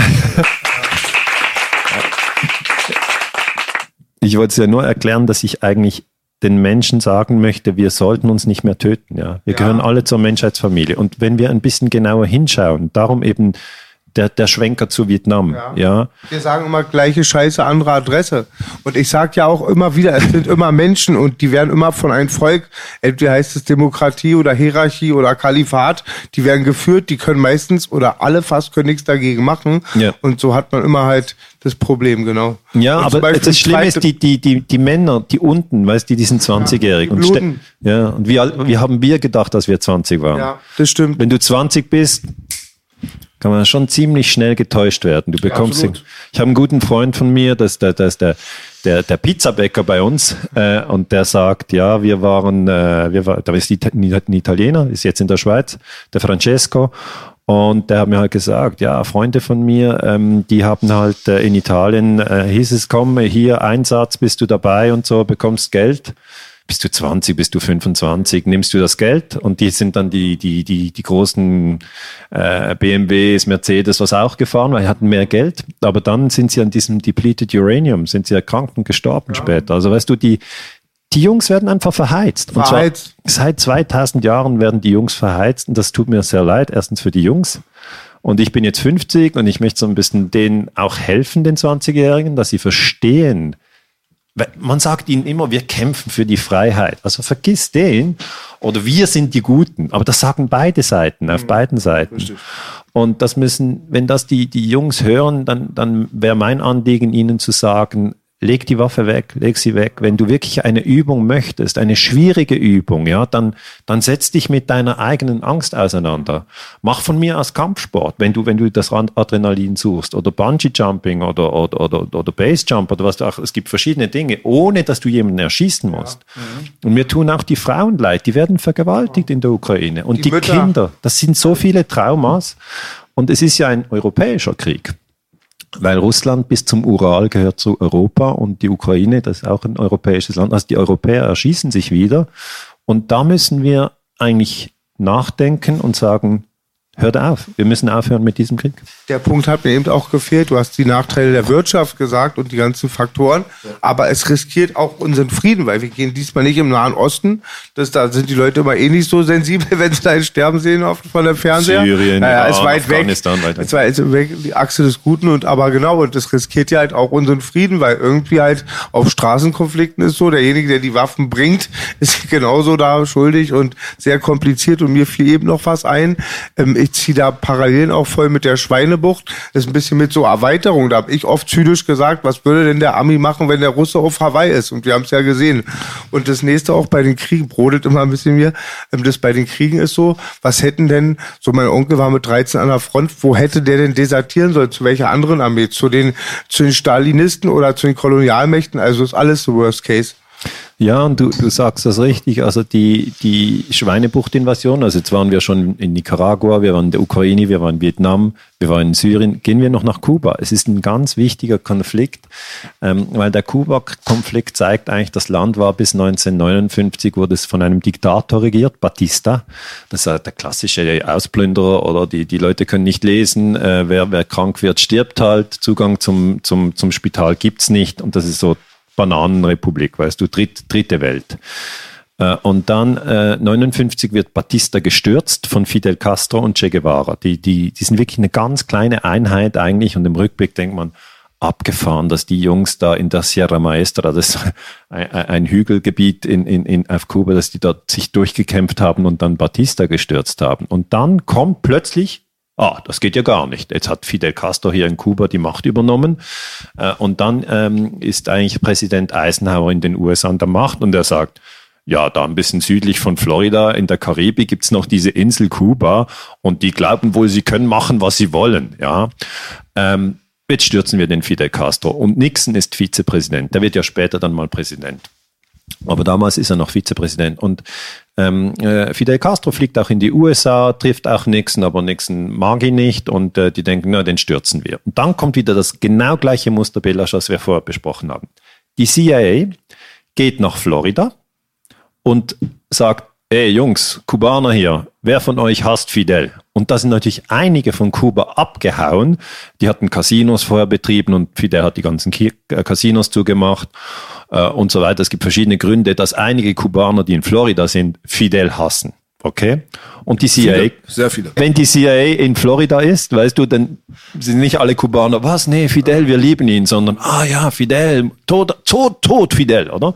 59 war der Putsch von Fidel Castro, auch illegal übrigens, aber er hat Batista gestürzt und dann ähm, kommen wir zur Schweinebucht-Invasion April 61. Also jetzt 59, 60, ja. 61. Es ist genau die gleiche Technik. Die CIA nimmt Exilkubaner, und sagt, Jungs, also wie jetzt bei den Ukrainern oder wie bei den Mujahedin in Afghanistan ab 79 Richtig. und sagt den Jungs, ey, euch fehlt wohl noch ein gutes Training, weil ihr hängt hier nur rum, macht Mucke, äh, aber richtig schießen könnt ihr ja nicht, ja. Also und dann sagen sie, wir können euch hier nicht in Florida trainieren, weil das würde ein bisschen auffällig sein, wenn wir hier Handgranaten werfen und, und irgendeinen Skistand aufbauen. Und wir müssen ja auch Sprengungen machen. Und also das sind so ein bisschen die Grundtechniken, schießen, Handgranaten werfen und Sprengungen machen. Und wenn ihr das nicht könnt, können wir euch überhaupt nicht reinschicken. Und dann sagen alle so, ja, nein, wir können das und so und so. Wir fliegen euch nach Guatemala. Dann fliegen sie die Jungs von Florida nach Guatemala und trainieren sie dort. Und dann, wer trainiert sie denn? Das sind CIA-Leute und Special Forces, also Green Berets, die trainieren sie. Und dann kommt diese äh, Schweinebucht-Invasion, die du angesprochen hast, Boogie. Die fahren dann von Guatemala, nehmen so ein Boot, kleines Boot nur, fahren rüber zu Fidel auf die Insel und wollen mit der Schweinebucht-Invasion die Regierung in Kuba stürzen, nach die nur zwei Jahre an der Macht ist da in diesem Moment. Das ist noch fragil und ganz neu, oder? Ähm, und normalerweise haben die Amerikaner immer die Regierung gestürzt in Lateinamerika, war nie ein großes Ding. Aber in diesem Fall, ah ja, hat es nicht funktioniert, mhm. weil die Kubaner eben auch sehr viel plappern. Das heißt, das war nicht geheim weil Fidel Castro hatte auch seine Leute in Florida, ja, und die haben ihm halt angerufen und gesagt, die ihn die Amerikaner haben eine Invasion geplant. Mein guter Bruder macht auch mit und der Kollege Ramirez macht auch mit und José macht mit und so. Es ist ein offenes Geheimnis, weil die können einfach kein Geheimnis halten, oder? Die sagen, es ist top geheim, ich arbeite mit der CIA, aber du darfst es niemandem sagen. Alle, bueno, entonces, dann sage ich es niemandem, außer natürlich Maria, meiner guten Frau. Und Maria sagt, hey, mein, das würdest du nicht glauben, wir planen einen Sturz von Fidel. Und dann Spätestens kurz so, ab Suff und Nase reden alle. Na, und dann wusste es Fidel. Und eigentlich, wenn du eine Invasion machst von einer, von einer Insel, musst du immer zuerst die Luftwaffe ausschalten. Also nicht, dass ich jetzt hier eine Anleitung für Invasion geben möchte, aber äh, weil du kommst ja mit dem Schiff, ja. Und wenn die anderen eine Luftwaffe haben, versenken die dein Schiff. Jetzt das Problem war, die, die Exilkubaner in Florida, denen konnte man die Luftwaffe nicht geben. Ja, die hatten keine Luftwaffe.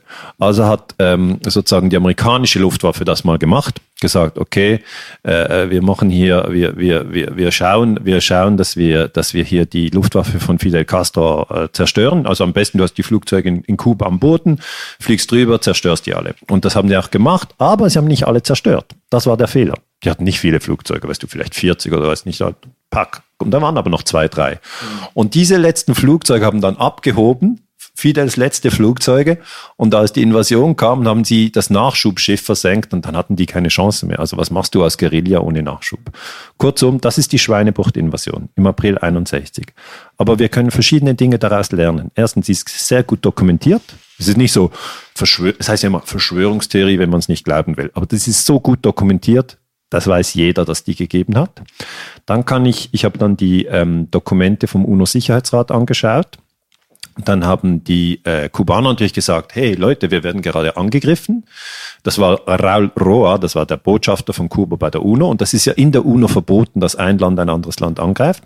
Und dann Adlai Stevenson, das war der Botschafter ähm, äh, der, der USA, der hat gesagt, Leute, natürlich sind wir das nicht. Also es wird immer gelogen. Es wird gelogen, dass sich die Balken bieten. Und der hat gesagt, finde ich abgefahrene Story, als ich das gelesen habe. Der hat gesagt, das waren Piloten der kubanischen Luftwaffe, die so sauer auf Fidel sind, dass sie desertiert sind. Mhm. Und bevor sie desertiert sind, haben sie noch ihr Heimatland bombardiert. Na klar. Und dann haben sie Bilder gezeigt von diesen, äh, von diesen Flugzeugen und da stand FAR drauf, also Fuerzas Armadas Revolucionarias. Das ist schon der Kürzel der kubanischen Luftwaffe, aber das hat einfach die CIA noch draufgemalt. Und es war, es ist einfach, und da kann man so viel lernen. Man sieht, ah, so ist False Flag. Du schreibst dir die, den falschen Namen drauf. Ah, und das ist Täuschung ähm, im UNO-Sicherheitsrat. Der Botschafter erzählt irgendein mhm. ein Blödsinn, was einfach nicht wahr ist. Und dann streitest du alles ab, solange du kannst.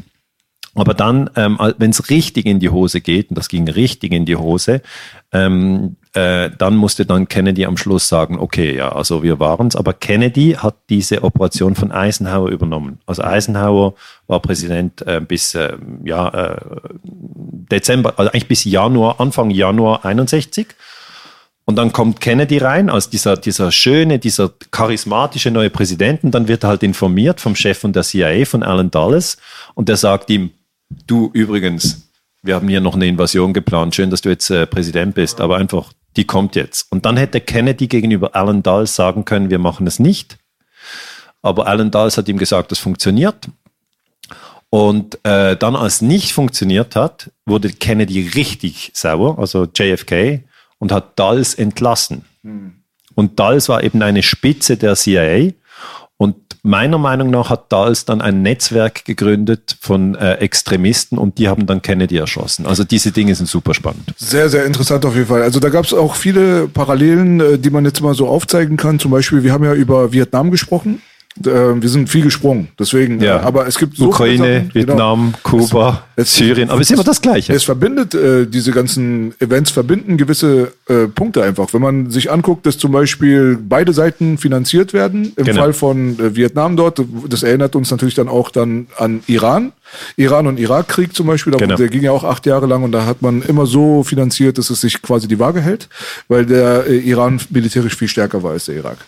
Auf der anderen Seite gab es dann auch durch die Iran-Contra-Affäre, die du gerade gesprochen hast, ist da auch dann nochmal die äh, Verbindung. Da kannst du auch nochmal gleich, wenn du willst, nochmal so ein bisschen ins Detail gehen. Das war ja damals mit äh, den Wahlen zum Beispiel, war das verbunden, dass da irgendwelche Gefangenen der Amerikaner in, im Iran drin waren, die dann ein bisschen später entlassen wurden, als sie eigentlich entlassen werden sollten. Und das hat sich auf die Wahlen äh, dann auch heraus, ähm, wie, sagt, wie sagt man, das hat sich ausgewirkt. ausgewirkt.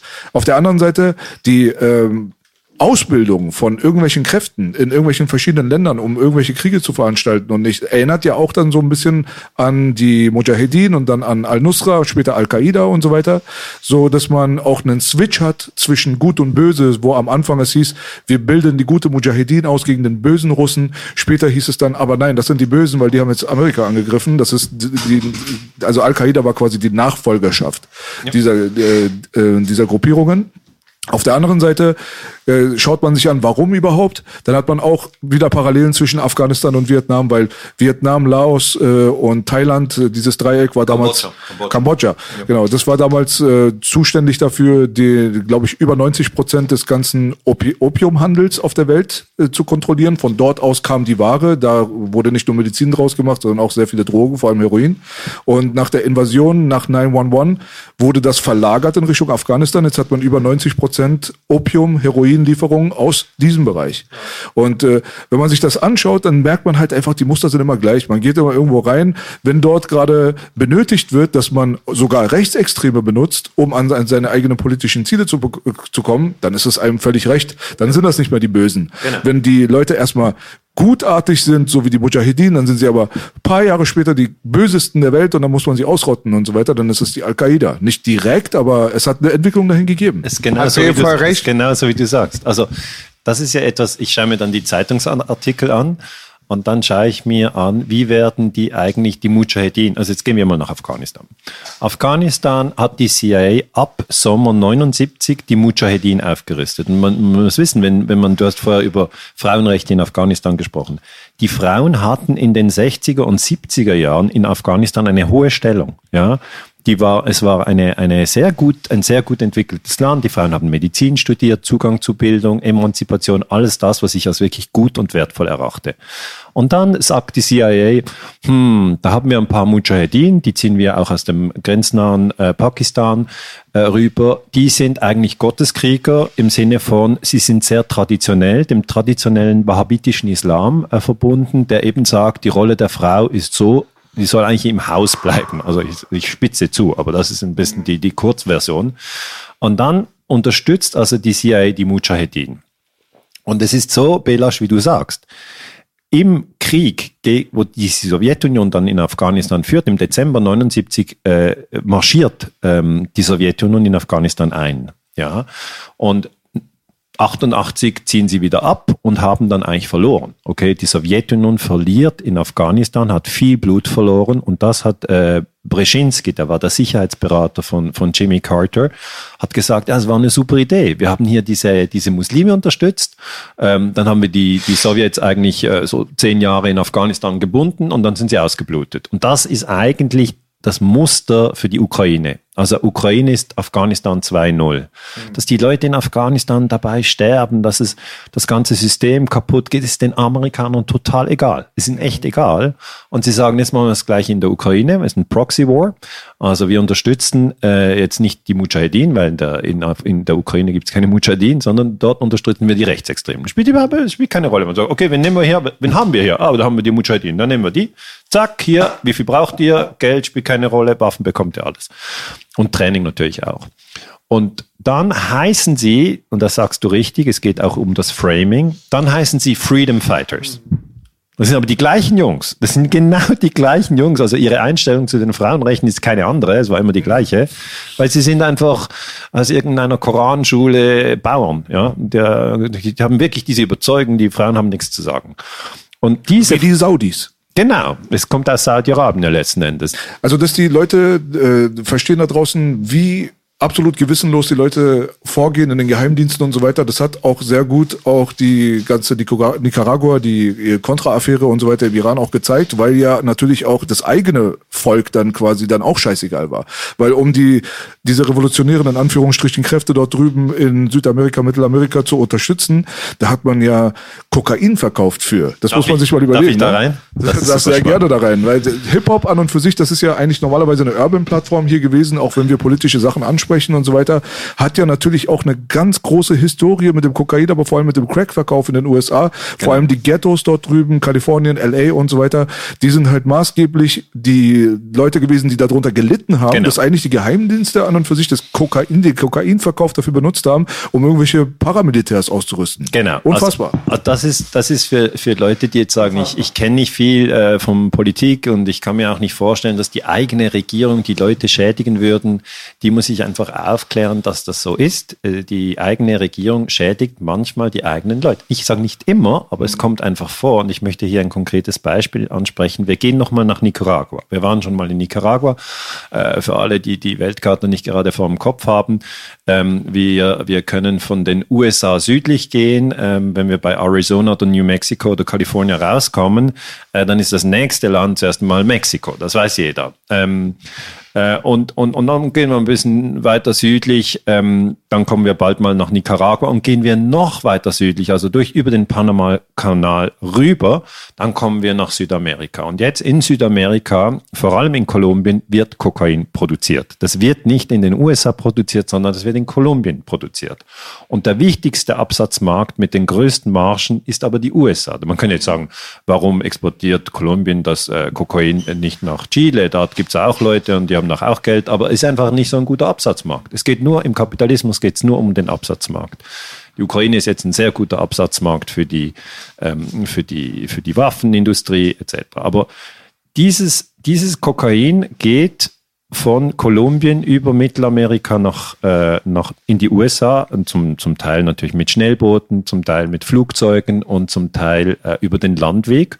Und die normale Erzählung ist so, das sind die bösen Jungs aus Kolumbien, also Pablo Escobar und seine Kollegen. Genau.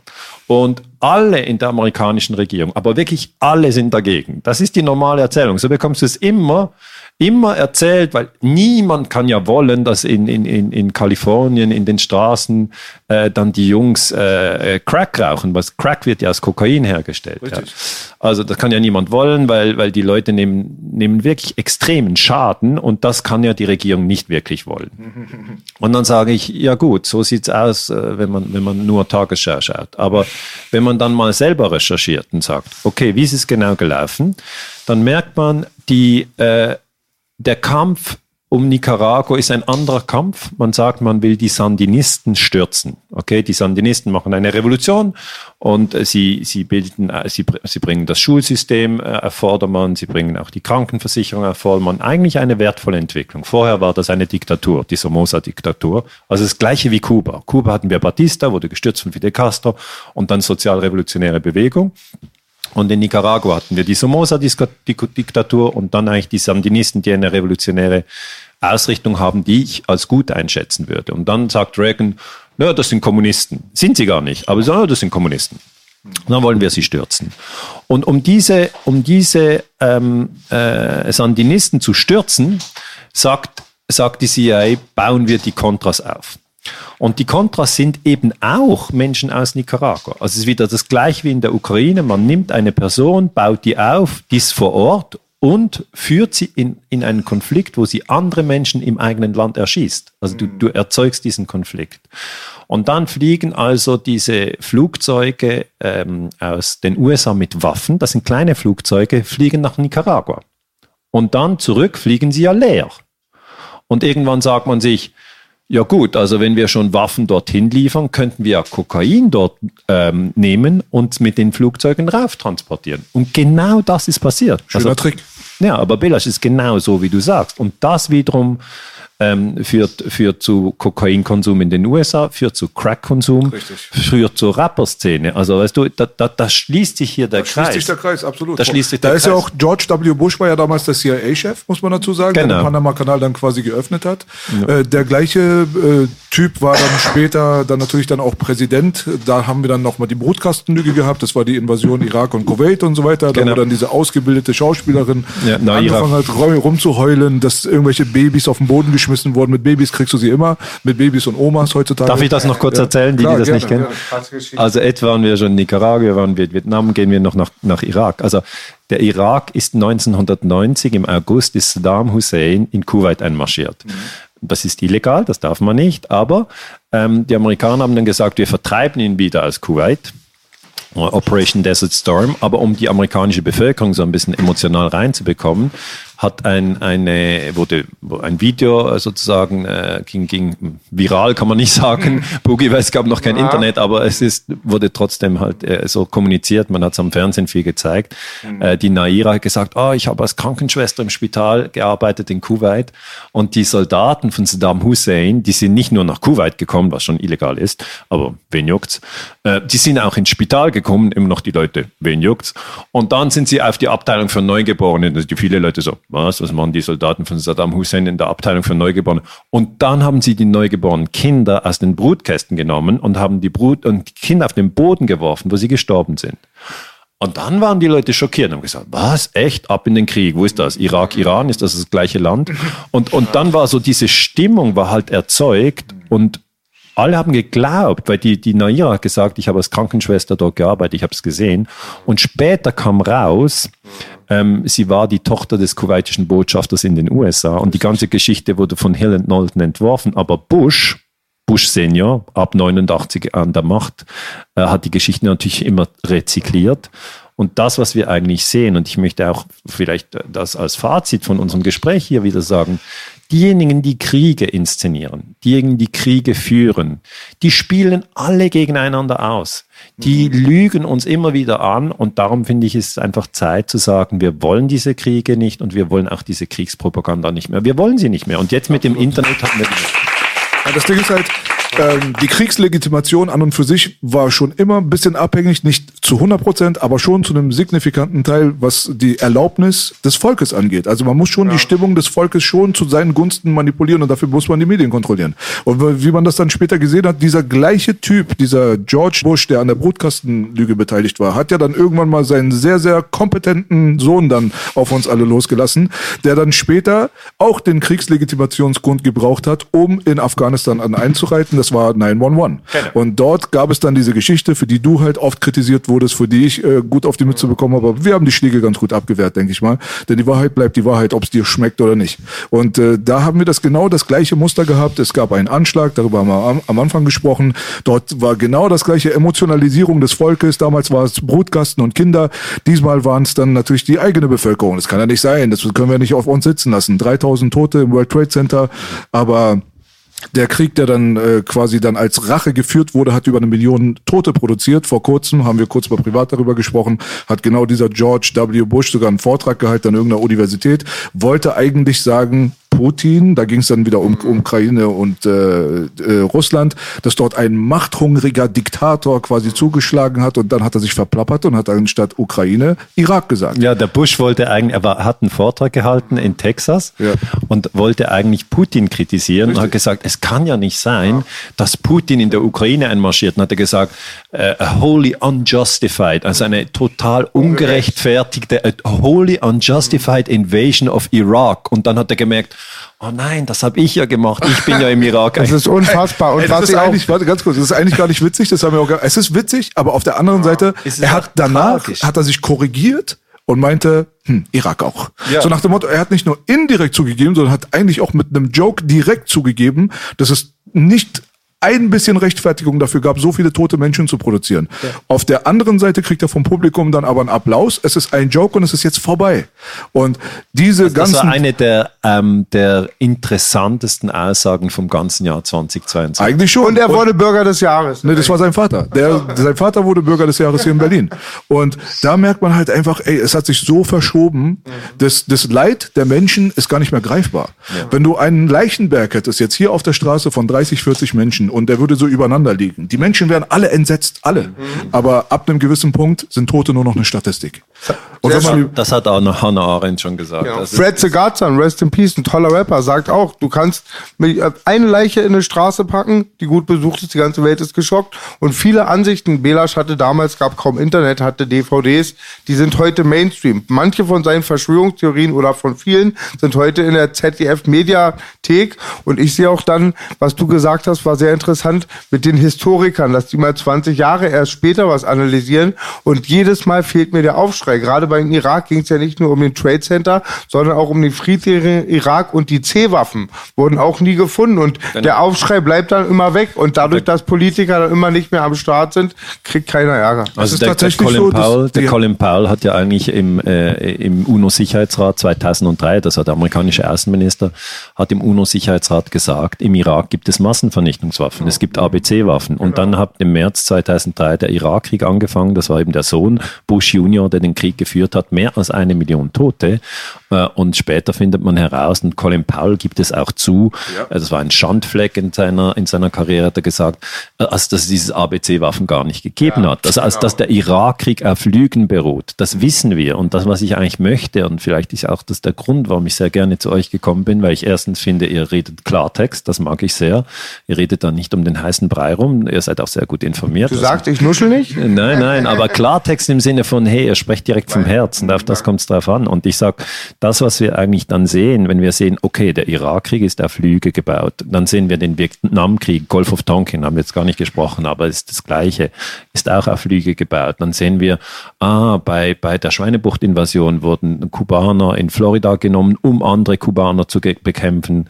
Ah, okay, dann nimmt man eigentlich eine Gruppe gegen die andere. Und dann sehen wir das Gleiche in, in Afghanistan. Wir sehen, die, die Mujahideen werden aufgerüstet zuerst von den Amerikanern und dann äh, wird das ganze Land runter äh, in den Krieg geführt. Und ah, eigentlich wurde es gemacht, um die Sowjets zu schwächen. Und dann ah, springen wir zur Ukraine und sagen, ah, und in der Ukraine haben wir die Rechtsextremen, die wurden aufgerüstet von den Amerikanern für den Putsch, dann unterstützt und jetzt wieder aufgerüstet. Also wir sind wirklich mit diesem Krieg in der Ukraine an einem Punkt, wo wir diese ganzen Informationen, die wir jetzt haben, ja, dass wir die eigentlich jetzt brauchen, weil es ist immer die Frage, kann man aus der Geschichte lernen? Und ich glaube, man kann. Und eine, eine Lektion, eine ganz wichtige Lektion ist, dass man sich eben ein, ein Bild machen muss außerhalb der vorgegebenen Mainstream-Medien, weil die Mainstream-Medien natürlich Teil der Kriegspropaganda verbreiten. Die Kriegspropaganda ist immer, immer gleich. Wir sind die Guten, die anderen sind die Bösen. Schwarz-Weiß. Schwarz-Weiß. Und da muss man mal rein und sagen, okay, also so schwarz-weiß ist es ja gar nicht. Schau mal Iran-Contra und Kokainhandel an. Und dann zweiter Punkt wirklich, dass man sagt, wir wollen diese Konflikte nicht mit Gewalt lösen. Weil wenn du, sobald du merkst, ah, okay, beide Gruppen haben ja ihre, ihre berechtigten Sorgen, also die Russen haben die berechtigte Sorge, dass sie sagen, ja, die Amerikaner haben ja dann Putsch gemacht, ja, und die Ukrainer haben auch ihre Sorgen, weil sie sagen, ja, aber die Russen haben uns einen Teil des Landes weg, weggenommen. Das stimmt ja auch. Ähm, dann sieht man, aha, am Schluss braucht es eigentlich eine Verhandlungslösung. Also es kann nicht sein, dass wir einfach sagen, wir schießen so lange auf uns, also Russen auf Ukraine und Ukraine auf Russen, bis keiner mehr lebt. Das mhm. kann es nicht sein, sondern wir brauchen eine Verhandlungslösung und dann muss eben die ganze Story auf dem, auf dem Tisch. Und im Moment, und das, das ist wirklich das, was mich sehr, sehr traurig macht, ist, dass wir im Moment die ganze Story nicht erzählen dürfen. Sie wird auf ARD Tagesschau nicht erzählt. Der Putsch 2014, da gab es noch auf ARD gute Dokumentationen. Also ist dann vielleicht nachts um 10 oder um 11 kommt so eine Doku, geht eine Viertelstunde. Man findet sie, aber äh, seither wird nicht mehr darüber gesprochen. Und da kann man ja gut vorstellen, dass man einfach dieses Bild von von gute Ukraine, böse Russen, dieses Bild wird im Moment äh, porträtiert und das ist natürlich meiner Meinung nach auch ein extremes Zerrbild, weil böse Russen, gerade hier in Berlin, muss man ja vielleicht anfügen, dass die Russen eigentlich die Wiedervereinigung von Deutschland überhaupt erst möglich gemacht haben, indem sie 500.000 Soldaten von der DDR abgezogen haben. Also es war eben äh, ein, ein, eine große Leistung von Kohl, äh, mit Gorbatschow zusammen und Deutschland konnte nur wieder vereinigt werden dank den Russen. Also man muss eigentlich aus deutscher Sicht den Russen dankbar sein. Ich finde, die Wiedervereinigung ist eine tolle Sache. Ich bin froh, äh, ist Deutschland wieder vereinigt. Aber ich finde es richtig traurig, dass die jetzige Regierung, diese Ampelregierung, Waffen in die Ukraine liefert. Ich hätte es eben viel besser gefunden, wenn, äh, wenn die Regierung äh, neutral gewesen wäre und gesagt mhm. hat, okay, wir, wir liefern da keine Waffen, es ist ein komplizierter Konflikt, wir, wir, wir werfen uns da nicht an die eine oder andere Seite. Also die Kritik aus dem Mainstream in deine Richtung wäre jetzt wahrscheinlich, das hört man auch äh, hier und da mal, jetzt nicht in Bezug auf das erste, was ich anspreche, sondern auf das zweitere.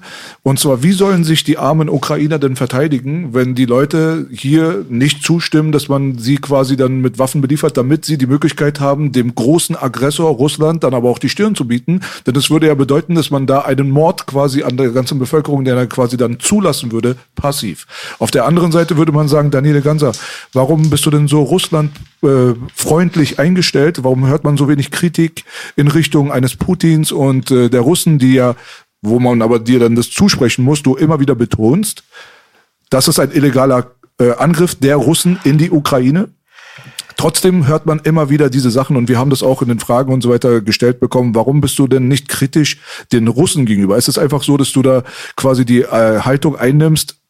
Es wird schon genug kritisiert und es ist schon klar, dass das ein illegaler Angriff war, aber die andere Seite fehlt mir. Ja, also ich kann das schon sagen. Ich habe jetzt viele Vorträge zum Krieg in der Ukraine und dann gebe ich eine rote Karte sozusagen, ja, wenn ich sage, dass genau und Putin bekommt eine rote Karte, ganz klar. Also die Leute, die sagen, ich bin nicht kritisch Russland gegenüber, die hören mir einfach nicht zu. Ja, ich sage ganz klar, die Invasion von Russland am 24. Februar 2022 ist illegal. Putin bekommt die rote Karte. Ich habe auch ganz klar in meinen Büchern geschrieben, die Invasion äh, von Afghanistan im Dezember äh, 1979, das war Brezhnev, war auch illegal. Rote Karte für Brezhnev. Ähm, aber wenn, wenn ich diese roten Karten verteilt habe, das ist ja sozusagen der mediale Mainstream, dann gehe ich eben in eine Tiefenanalyse und, und, und leuchte die ganzen Hintergründe aus. Aber das soll nicht bedeuten, dass ich nicht kritisch gegenüber Russland bin. Ich sage einfach, die amerikanischen äh, Rüstungsausgaben sind 800 Milliarden pro Jahr und die russischen sind 60 Milliarden pro Jahr. Also das, was die USA jetzt im Moment in die Ukraine reinpumpen, ähm, ist so groß wie der russische ganze Rüstungshaushalt vom ganzen Jahr. Und da sage ich, Leute, schaut euch ein bisschen die Verhältnisse an. Also die USA haben viel mehr Länder bombardiert. Sie haben natürlich Libyen bombardiert, sie haben Afghanistan bombardiert, sie haben Irak bombardiert, sie haben Kuwait bombardiert, sie haben Laos bombardiert, sie haben Kambodscha bombardiert, sie haben Vietnam bombardiert, sie haben Nicaragua bombardiert, sie haben in Chile die Regierung gestürzt 1973, sie haben Irak, genau, kolonial natürlich haben die, die, die, die Afrikaner versklavt und die Nordamerikaner ausgerottet. Also es ist wirklich das ge gewalttätigste Land, ist im Moment die USA. Und natürlich ist es ihnen gelungen, jetzt dieses Bild so zu zeichnen, dass sie sagen, nein, die Russen sind das gewalttätigste Land. Da sage ich immer, das kann man nur glauben, wenn man die letzten 50 Jahre vergessen hat. Und, und das, ist, das ist natürlich jetzt gelungen, medial, weil man immer, immer, immer über diesen Krieg spricht. Ähm, und äh, ich sage einfach, es ist ein Zerrbild und es ist meine Aufgabe als Historiker, dieses Zerrbild wieder zurechtzurücken. Natürlich werde ich dann kritisiert äh, im Sinne von, ja, Putin verstehe und was auch immer. Aber das, das darf mich nicht kümmern, sondern ich muss einfach Klartext sprechen und darum bin ich gerne heute zu euch gekommen. Cool. Super, vielen Dank. Wenn jetzt Lanz jetzt hier sitzen würde und sagen würde, du, aber wir haben das jetzt so für äh, uns ein bisschen rausanalysiert, dass die Ukrainer quasi in Stich gelassen würden, wenn wir die Waffen nicht liefern. Es gibt ja voll viele Pro-Waffenlieferungsleute in den Medien, eigentlich viel mehr als die andere Seite. Viel mehr. Also es ist ein extremes Ungleichgewicht. Was würdest du den Leuten, die auf diese emotionale Tour jetzt kommen und sagen, die Leute sterben dort, die Frauen, die Kinder, die können sich nicht verteidigen, verteidigen. Und wir würden dann quasi unsere Verpflichtung nicht erfüllen, wenn wir nicht diese Waffenlieferungen in diese Region liefern würden. Ich würde sagen, du hast keine Ahnung von Gewaltspirale. Weil wenn du eine Schule hast und dann ist ein Schüler und der erschießt die ganze Klasse. Dann sagst du, ey, es gibt ja hier immer wieder Massaker von den, von den Schülern. Jetzt, um das zu verhindern, müssen wir noch die ganzen Lehrer bewaffnen. Und diese Lehrer, wenn die richtig gut bewaffnet sind, können die dann zuerst die Schüler erschießen. Dann sage ich, das ist deine Analyse. Das ist deine Analyse. Du siehst hier einen Krieg und du sagst, ja, es geschieht Unrecht. Das stimmt. Aber dein Problem ist, erstens siehst du nur ein Unrecht, nämlich die Invasion der Russen. Das ist ein Unrecht. Aber warum siehst du nicht das andere Unrecht, dass die Amerikaner einen Putsch gemacht haben 2014? Schon deine Startanalyse ist falsch. Und dann würde ich dir noch sagen, und was ist mit diesen acht Jahren Bürgerkrieg? 10.000 Russen, also Ukrainisch, russischsprachige Ukrainer sind umgekommen. Das hat dich ja überhaupt nicht gekümmert. Warum wolltest du dort nicht Waffen in den Donbass liefern? Wenn du immer den kleinen Waffen liefern willst, kannst du schon machen. Nur drittens, wenn das dein Prinzip ist, dann kommst du irgendwann zum Punkt, dass du die Lehrer bewaffnen musst in den Schulen, weil es dort Waffen hat. Und dann werde ich dir am Schluss erklären, und ich, ich muss jetzt so deutlich sprechen, du hast keine Ahnung. Du hast einfach keine Ahnung. Und es tut mir wirklich leid, dass wir immer die gleichen Fehler machen und sagen, wir werden die Gewalt ausrotten mit Gewalt. Wenn das gehen würde, hätten wir es doch bis heute geschafft. Ja, es geht nicht. Toll. Das ist wahrscheinlich der Grund, warum Daniele Ganser nicht eingeladen wird äh, und von Lanz nicht befragt wird, weil das wahrscheinlich einfach eine unpopuläre Meinung jetzt gerade wäre. Meine allerletzte Frage für heute, wir danken dir auf jeden Fall, dass du dir so viel Zeit für uns genommen hast, Gerne. ist äh, nach dieser ganzen Gerne. Analyse, das was wir hatten ja Ernst Wolf zum Beispiel hier zu Gast, haben wir auch darüber gesprochen, finde ich auch ein sehr respektabler Mensch. Äh, viele Leute kamen aus der KernFM-Abteilung, muss man auch nochmal dazu sagen, die ich vorher nicht auf dem Schirm gehabt habe, inklusive Daniele Ganser. Also so viel Schlechtes wie über äh, K-One gesprochen wird, äh, das muss man ihm doch zugutehalten können. Auf der anderen Seite, äh, wenn man sich das anguckt, was auf der Welt zurzeit abgeht, ja, also diese Globalisierungstendenzen, ähm, die man dort hat, das World Economic Forum kommt jetzt mit ins Spiel, diese super einflussreichen Konzerne im digitalen Bereich, die Vermögensverwalter von Vanguard bis BlackRock und so weiter. Macht es heutzutage dann überhaupt noch Sinn, über die Amerikaner zu sprechen? Das ist die Frage, die ich mir stelle. Wenn die Länder, Politiker und so weiter durch so einen, also unter so einem massiven Einfluss von diesen Supermächten quasi, die meistens im Hintergrund eher agieren, aber für die Öffentlichkeit steht immer nur die politische Bühne äh, zur Schau. Aber die Hand, die im Hintergrund agiert, ist meistens nicht Jens Spahn oder Joe Biden oder wie auch immer. In den Zeiten von heute im Jahre 2022 macht es dann noch Sinn, überhaupt zu sagen, die Amerikaner. Ähm, da hast du recht. Ähm, die Amerikaner ist eigentlich der falsche Begriff. Es wären dann die USA und aber auch die USA sind 330 Millionen. Das ist eigentlich auch der falsche Begriff, weil diese 330 Millionen unterteilen sich natürlich in Unterschicht, Mittelschicht und Oberschicht. Die Unterschicht übrigens mit 100 Millionen sehr groß. Ja, also 100 Millionen in den USA haben keine 400 Dollar auf der Seite. Und stell dir mal vor, 400 Dollar, ich meine, das machst einen Unfall mit dem Auto, dann brauchst du schon diese 400 Dollar. Ähm, und dann ähm, merkst du eine große Unterschicht. Und das ist nicht die Unterschicht, die tatsächlich dann ein Interesse hat, äh, mit den Contras in Nicaragua aktiv zu werden, sondern das ist eigentlich die Unterschicht, die dann das Crack ähm, konsumiert, um, um sozusagen aus diesem Elend irgendwie ja durch den Tag zu kommen, sage ich mal ärgerlich. Und, und diese diese ähm, diese Wörter USA, Nicaragua, Afghanistan, wo wir immer einfach den Nationalstaat nehmen, da hast du recht, die sind unpräzise, auch wenn wir sagen Deutschland, Deutschland liefert Waffen. Nein, du lieferst ja keine Waffen, oder? Genau. In die Ukraine. Und du, Bagi, lieferst auch keine ja. Waffen in die Ukraine. Okay, also Deutschland. Das ist tatsächlich in der Geschichte üblich, dass man über Nationalstaaten spricht.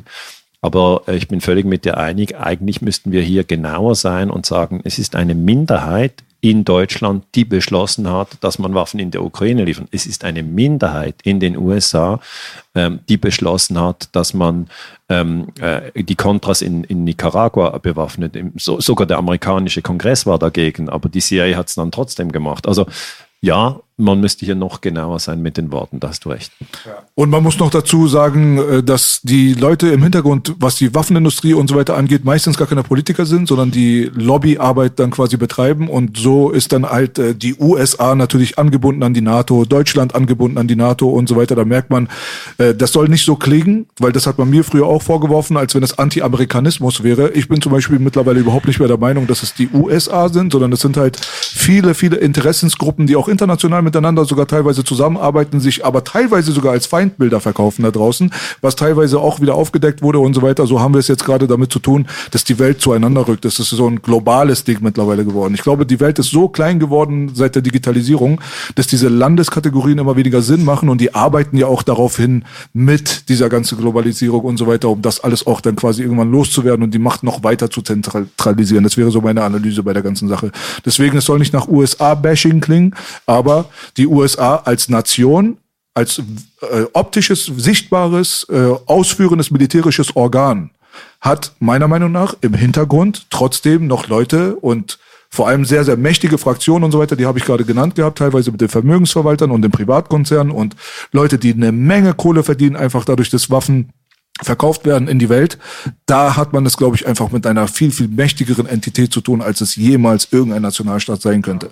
Und da sehe ich die Der militärisch-industrielle Komplex, also Lockheed Martin, Raytheon, aber auch BlackRock etc. Also man muss, man genau. muss da sicher nochmal in die Details gehen. Das haben wir heute nicht gemacht. Ich glaube, der erste Schritt ist, wenn man den US-Imperialismus analysiert, ist zuerst mal auf der Ebene der Konflikte. Mhm. Und dann kann man hinschauen und sagen, ja, äh, Moment mal, wer profitiert denn eigentlich von den Konflikten und genau. von dem Verkauf?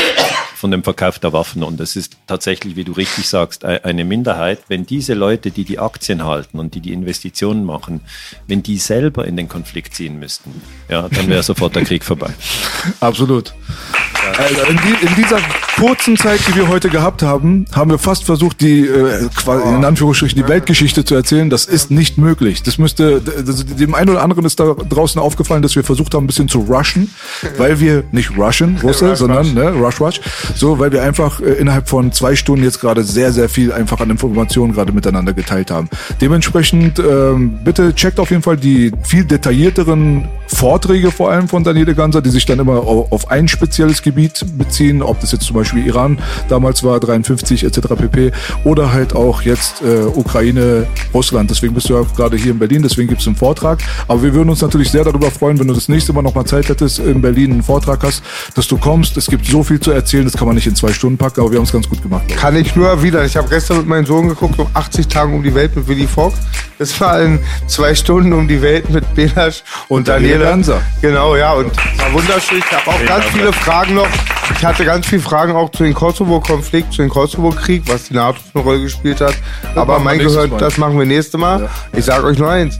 Mir war egal, was der Wettermann sagte. Auch dieser Podcast war Granate. So sieht's aus, auf ja, jeden Fall. Vielen Dank, Daniele. Daniele, danke, dass du gekommen bist. Kannst du ganz kurz, äh, hast du noch irgendwas, was du pluggen möchtest gerne, was in Zukunft von dir kommt? Ist irgendein Projekt im Buchbereich oder irgendwas geplant? Nee, ich möchte einfach euch zwei danken äh, für die Einladung. Ich fand das sehr, sehr spannend. Ich habe mich gefreut, hier zu sein. Ich fand es natürlich auch vielleicht nicht ganz okay für die Zuhörer, dass ich da von Nicaragua nach Afghanistan und von Afghanistan nach in die Ukraine und dann wieder die USA und dann waren wir noch in Vietnam und dann haben wir noch die NATO-Geheimarmeen. Das war vielleicht jetzt insgesamt ein, ein bisschen ein großes Paket. Äh, aber auf der anderen Seite, äh, es hat sich jetzt so ergeben. Wir haben ja auch kein Skript. Wir haben einfach gesagt, wir sprechen über Weltpolitik und das haben wir gemacht. Und ähm, einfach als Abschluss möchte ich wirklich sagen, wir gehören alle zur Menschheitsfamilie, alle acht Milliarden und wir sollten uns nicht töten. Also das ist eigentlich meine wichtigste Aussage. Sehr gut. Das war Daniele Ganser. Es ist endlich passiert. Yes, baby. Kein Script, kein Stuntman.